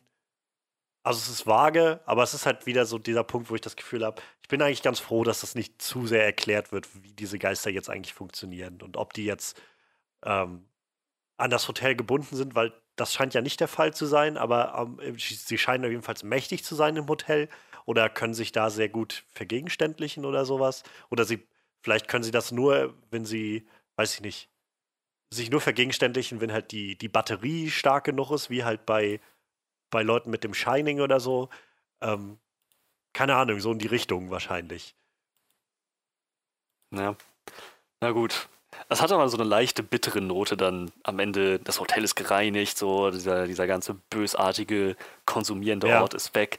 Dannys Geist ist noch am Leben ähm, oder ist, ist noch, existiert noch. Und das ist auch, auch das wieder, haben sie gut genug vorbereitet im Laufe des Films. So, man, ist, man hört nicht auf Ja. zu sein, man ist immer noch Ja. irgendwo.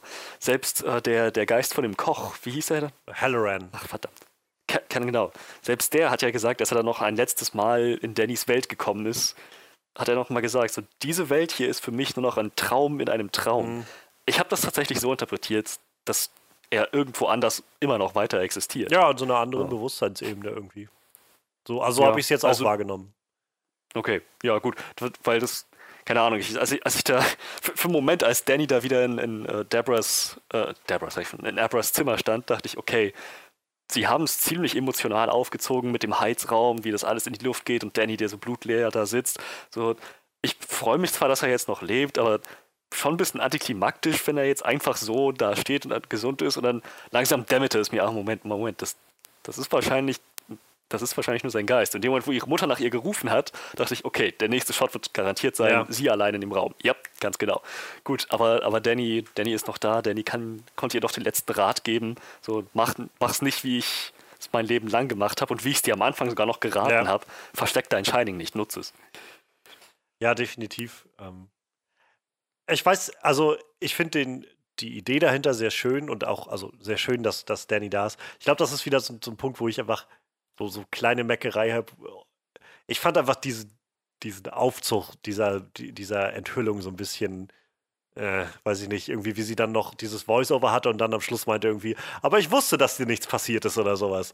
Das war halt so, weiß ich, das war so ein Moment, der mir ein bisschen zu gestelzt war, irgendwie so ein, also ich, ich sehe jetzt auch nicht, wie er da rausgekommen sein soll. Er wird schon tot sein, damit habe ich halt schon gerechnet. Und einfach die Art und Weise, wie sie es formu- formuliert hat, irgendwie hat mich so ein bisschen irritiert an der Stelle, wo ich so gedacht habe, hä, das klingt jetzt einfach nur so, als ob du es sagst, damit der Zuschauer halt denkt, naja, dass das halt, dass das, oh, er hat doch überlebt, so ungefähr.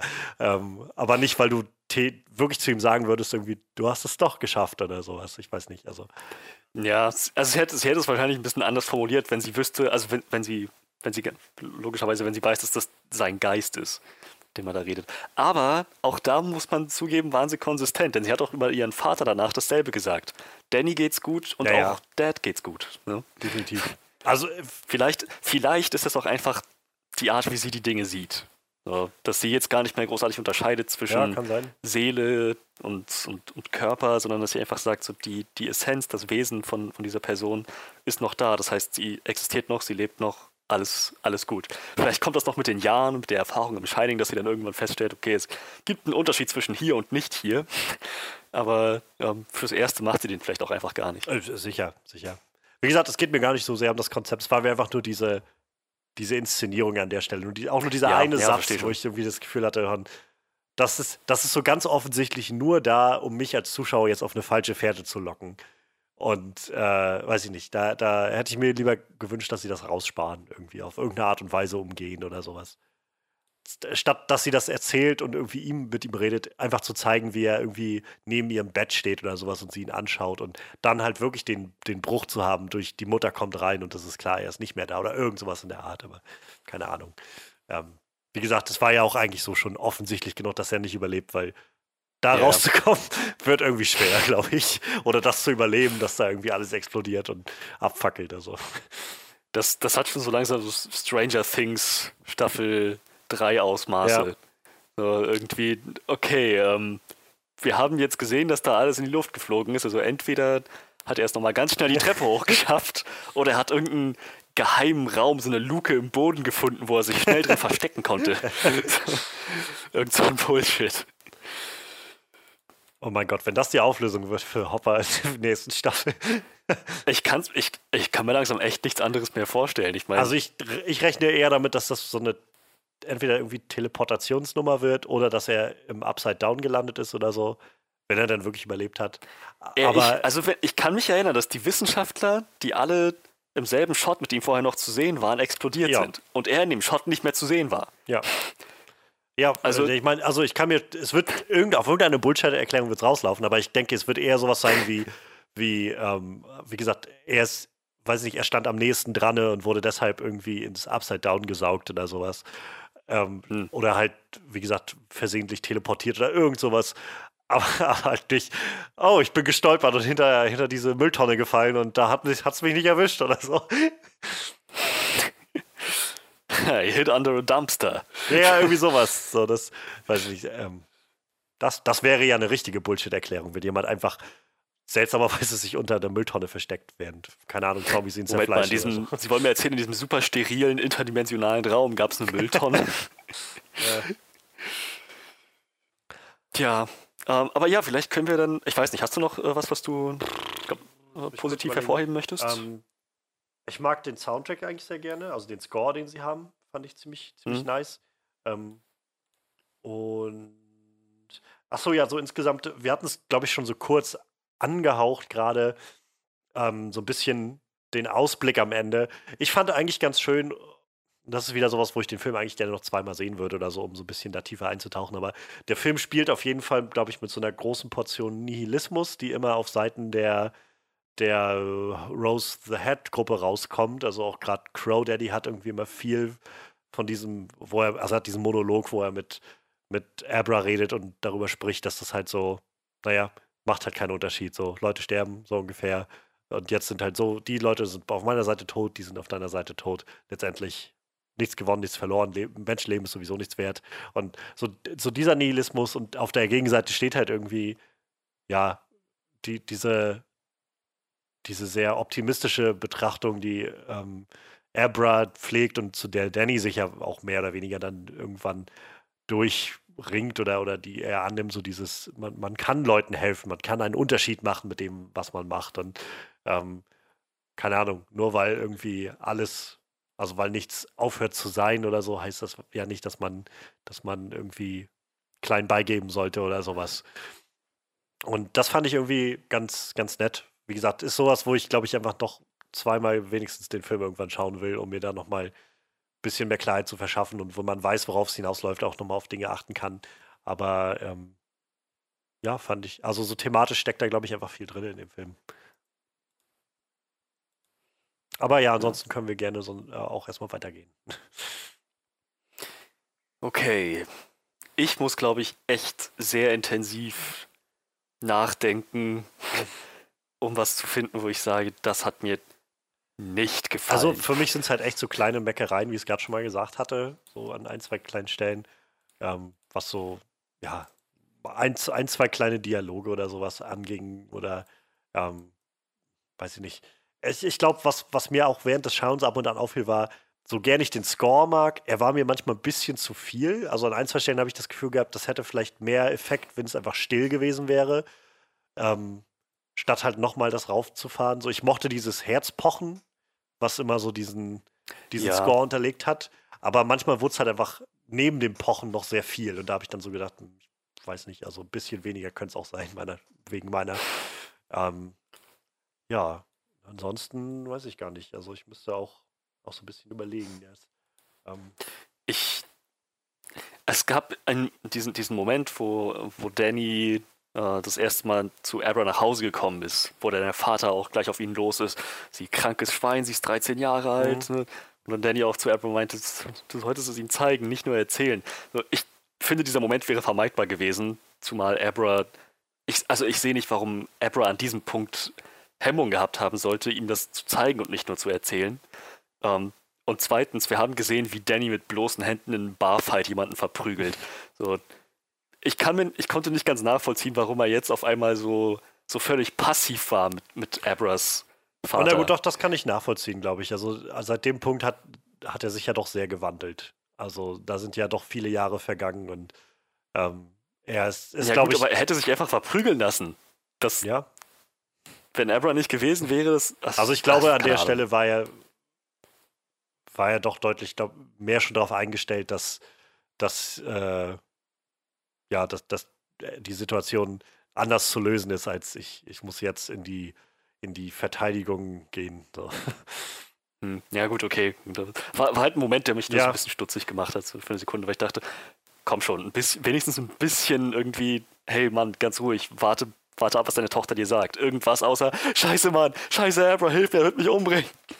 Es, es gab so ein, Naja. zwei Momente, wo ich gedacht, also die keinen wirklichen Bruch für mich gemacht haben, aber wo ich so auch gedacht habe, oder so, wo, wo, wo der Film so an die Grenze stoßt, wo er so, so angeklopft hat an die Tür, wo drauf steht halt, hier musst du jetzt einfach so ein bisschen akzeptieren für den Film, dass das halt so ist. So, also zum Schluss war halt einfach so ein Punkt, und ich meine, da war dann der, der Film auch schon mehr oder weniger vorbei, aber ähm, ich, also ich, mir, irgendwie habe ich, stellt sich mir schon die Frage, was passiert, wenn, ähm, keine Ahnung, wenn eine ganze Kolonne von Polizeiwagen vor einem Haus anfährt, das gerade richtig krass am Abfackeln ist und davor steht einfach nur ein Mädel alleine.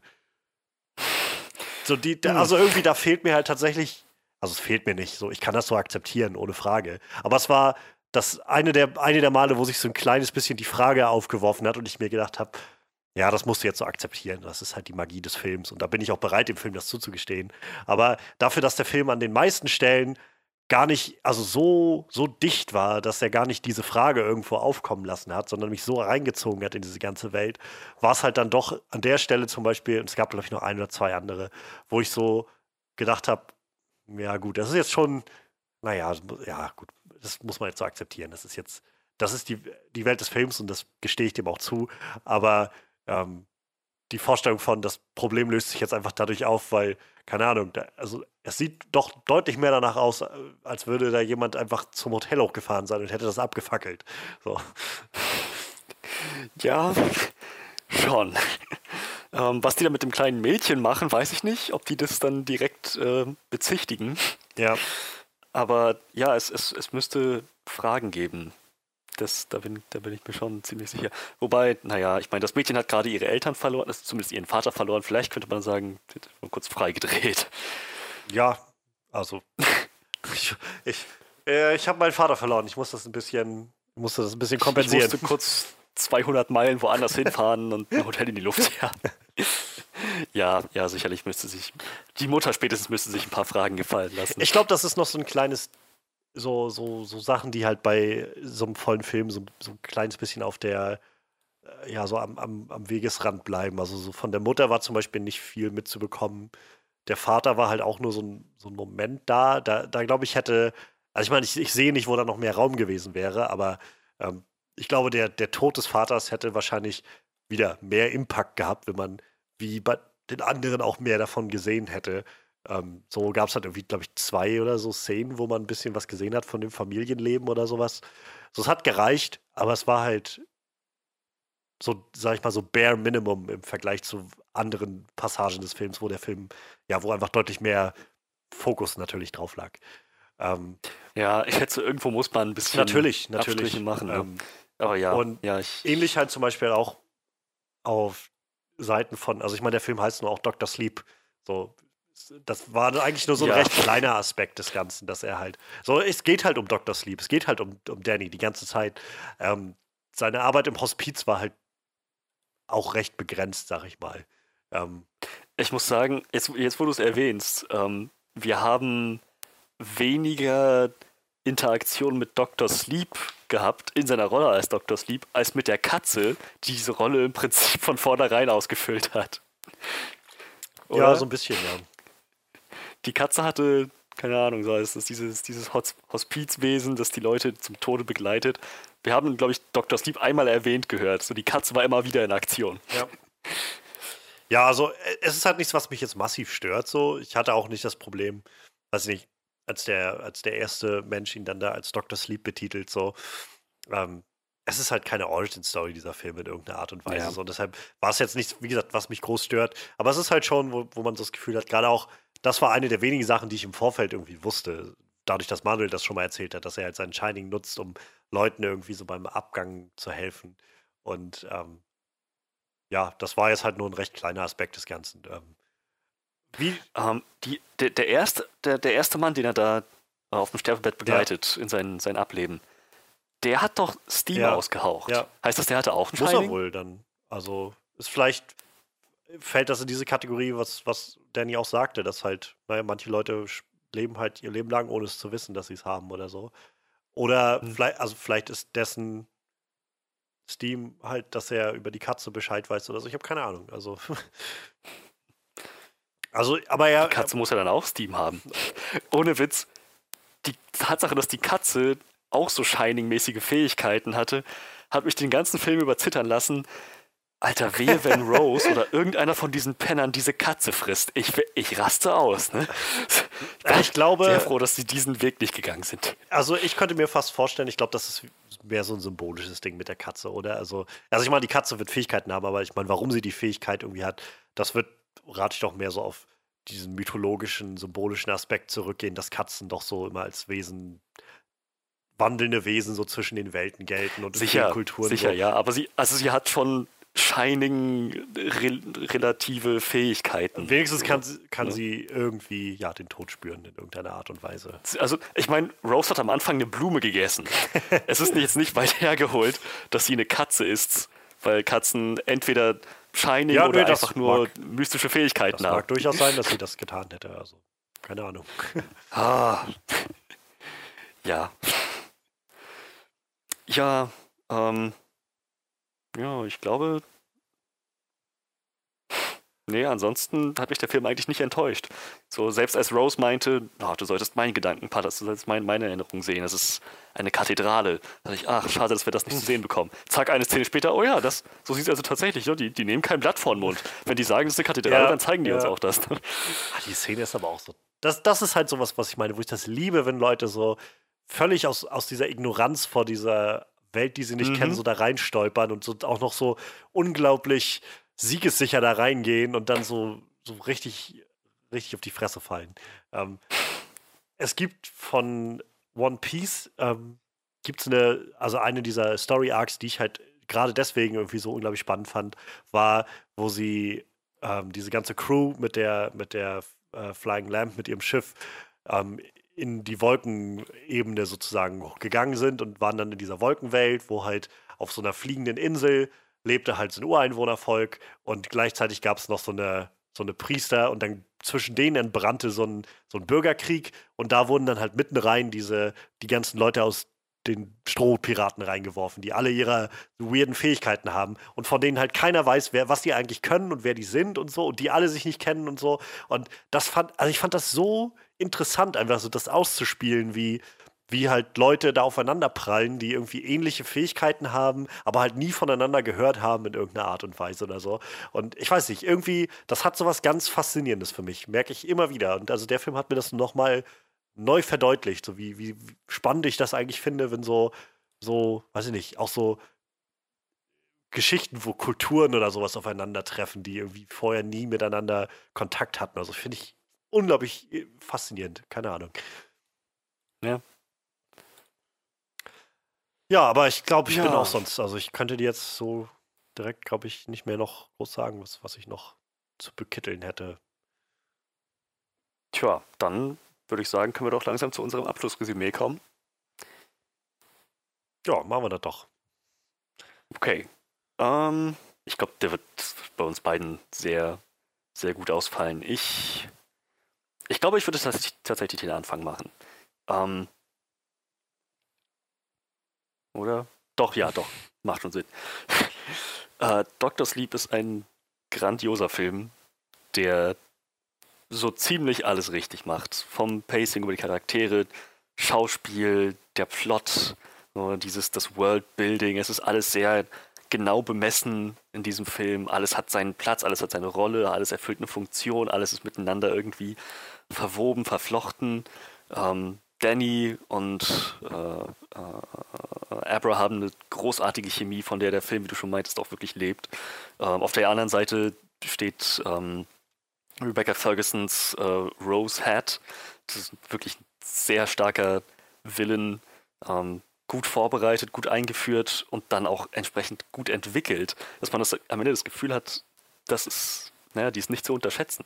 Und das ist ein wirklich angsteinflößendes Wesen und naja, nicht mehr nicht mehr menschlich, so wie der Rest ihrer Sippe da auch. Auf der anderen Seite wiederum dann äh, sehr befriedigende Szenen, in denen ihre Kommune richtig auf die Fresse kriegt und sie selber auch. Äh, Also der, der Film hat viel in Sachen Payoff, was Abra und ihre Fähigkeit angeht, aber auch was so Callbacks an das Shining, an den Originalfilm betrifft. Äh, Und Danny, der seine Rolle, da- der seiner Rolle dann gerecht wird. So Teamwork mit Abra, die Situation letztendlich zu einem Abschluss bringt. Ähm, ja, es, meckern auf ganz hohem Niveau. Ist wirklich nur stellenweise, wo ich, wo ich mich gewundert habe, okay, das, keine Ahnung, diese Interaktion zwischen Figuren hätte ich mir jetzt ein bisschen anders vorgestellt, und, ähm, aber letzten Endes nichts, was dem einen großartigen Abriss tut. Also ich sehe ehrlich gesagt keinen Grund, warum ich nicht bei 9,5 von 10 landen sollte. Das ist doch ganz ordentlich. Also ja, für mich auch Dr. Sleep eine, eine schöne, große Überraschung nochmal jetzt so kurz vor Jahresende. Ähm, ich, ja, ich habe den Film sehr, sehr genossen. Ähm, wie gesagt, man muss sich einfach zu Anfang so ein bisschen darauf einstellen, dass das Ganze so ein, so ein sehr eigenes Ding ist und sich darauf einlassen. Und dann, glaube ich, ist der sehr, sehr lohnend. Dann, dann gibt er einem sehr, sehr viel. Denn also ich mag, was sie mit Danny machen. Ich mag, was sie mit Rose machen. Ich mag, was sie mit Abra machen. Wie sie diese Geschichten erzählen, wie sie alte Geschichten weiterführen, neue aufarbeiten und einführen und die alle zusammenweben. Ähm, und auch mal so gegen, gegen gewisse Erzählstrukturen sich aussprechen oder die brechen. Ich habe halt einfach nach diesem Film Wahnsinns Respekt vor Mike Flanagan und ich bin gespannt, was der in den nächsten Jahren so machen wird. Ähm, ich glaube, der fällt halt noch so ein gutes Stück mehr in die Horrorrichtung. Also, ich meine, das, ich glaube, Dr. Sleep ist noch so der, der, sag ich mal, ähm, mit mehr Mainstream-Film, den er so macht. Ich glaube, der Rest ist dann doch mehr in die wirkliche Genre-Horror-Richtung. Ähm, und da ist natürlich nicht immer alles meins, so äh, mein Fall. Aber ähm, de definitiv bin ich gespannt, was der als nächstes macht. Und ich werde da die Augen offen halten. Also ich glaube, der wird noch einige gute Sachen erzählen können. Wie gesagt, ich kann sehr empfehlen, wer Lust hat, da auch mal nachzugucken. Bei Netflix gibt es halt ein paar Filme, die er gemacht hat. Ich werde mir demnächst auf jeden Fall Gerald's Game angucken. Ähm, ich kann auf jeden Fall nur sehr empfehlen, Hush zu gucken. Ist halt auch nicht sehr lang, der Film. Ähm, so 80, 90 Minuten oder sowas, aber sehr spannend. Und ähm, ja, der hat halt mit diesem Film, mit Dr. Sleep, für mich nur gezeigt, dass der sehr gut manövrieren kann zwischen dieser Fortführung, zwischen der eigenen Geschichte, die er da erzählt, zwischen der Buchvorlage, die ja irgendwie auch existiert und das Ganze in einer sehr kreativen Art und Weise umzusetzen, umzuformen, mit Bezügen auf das Alte, mit genug Neuem, was das Ganze frisch hält und mit Bezügen, die nie irgendwie im, im Selbstzweck verlaufen. Also ja, und an Kritik habe ich halt wirklich nur so, so Kleinigkeiten. Ähm, ich habe es jetzt schon zur Genüge immer wieder gesagt, so kleine, kleine Momente der Dialoge, die irgendwie auf einmal einfach nicht so hoch wirken wie der Rest des Ganzen oder sowas. Ähm, so kleine Momente, wo klar, wo der Film sehr deutlich so winkt mit jetzt einfach darauf vertrauen, dass das so passt.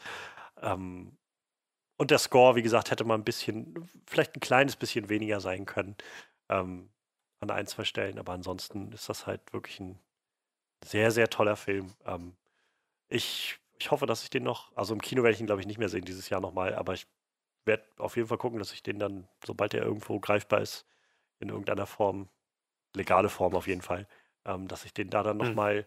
schauen kann. Ähm, ich lande letztendlich bei. Schon schwierig. Ich glaube, ich lande bei 9 von 10. Aber definitiv nochmal so ein richtiges Highlight so auf, auf Ende des Jahres. Also das, das war bisher, und das, ich glaube, da kommt jetzt nicht mehr viel dazu dieses Jahr, aber das war definitiv ein starkes King-Jahr für mich. Also so mit Filmen, die mich sehr überzeugen konnten. Oh ja. Oder auch basierend auf Kings-Sachen.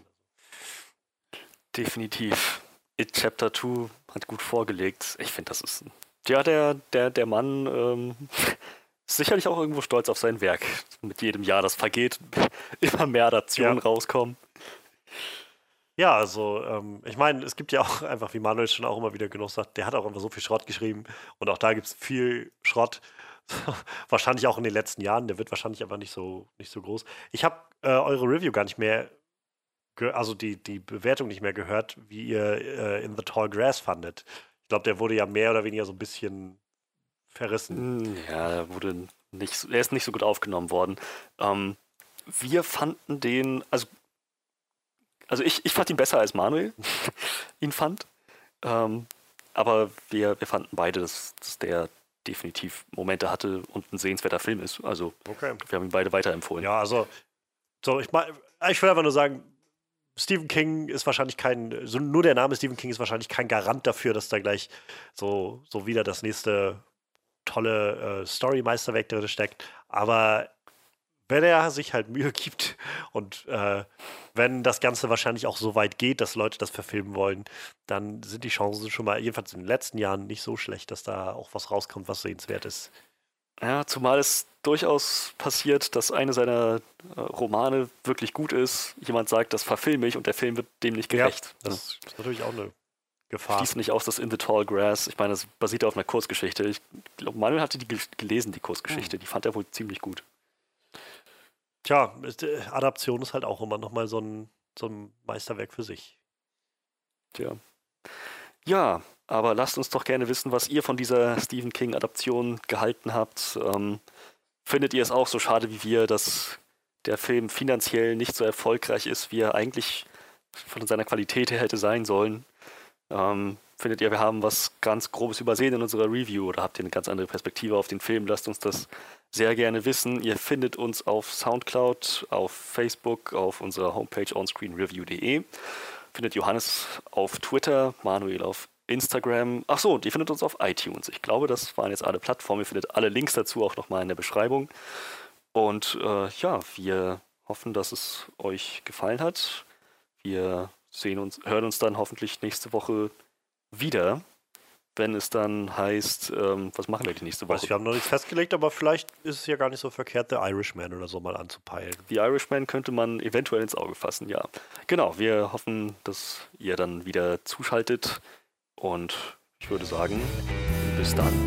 Ciao, ciao.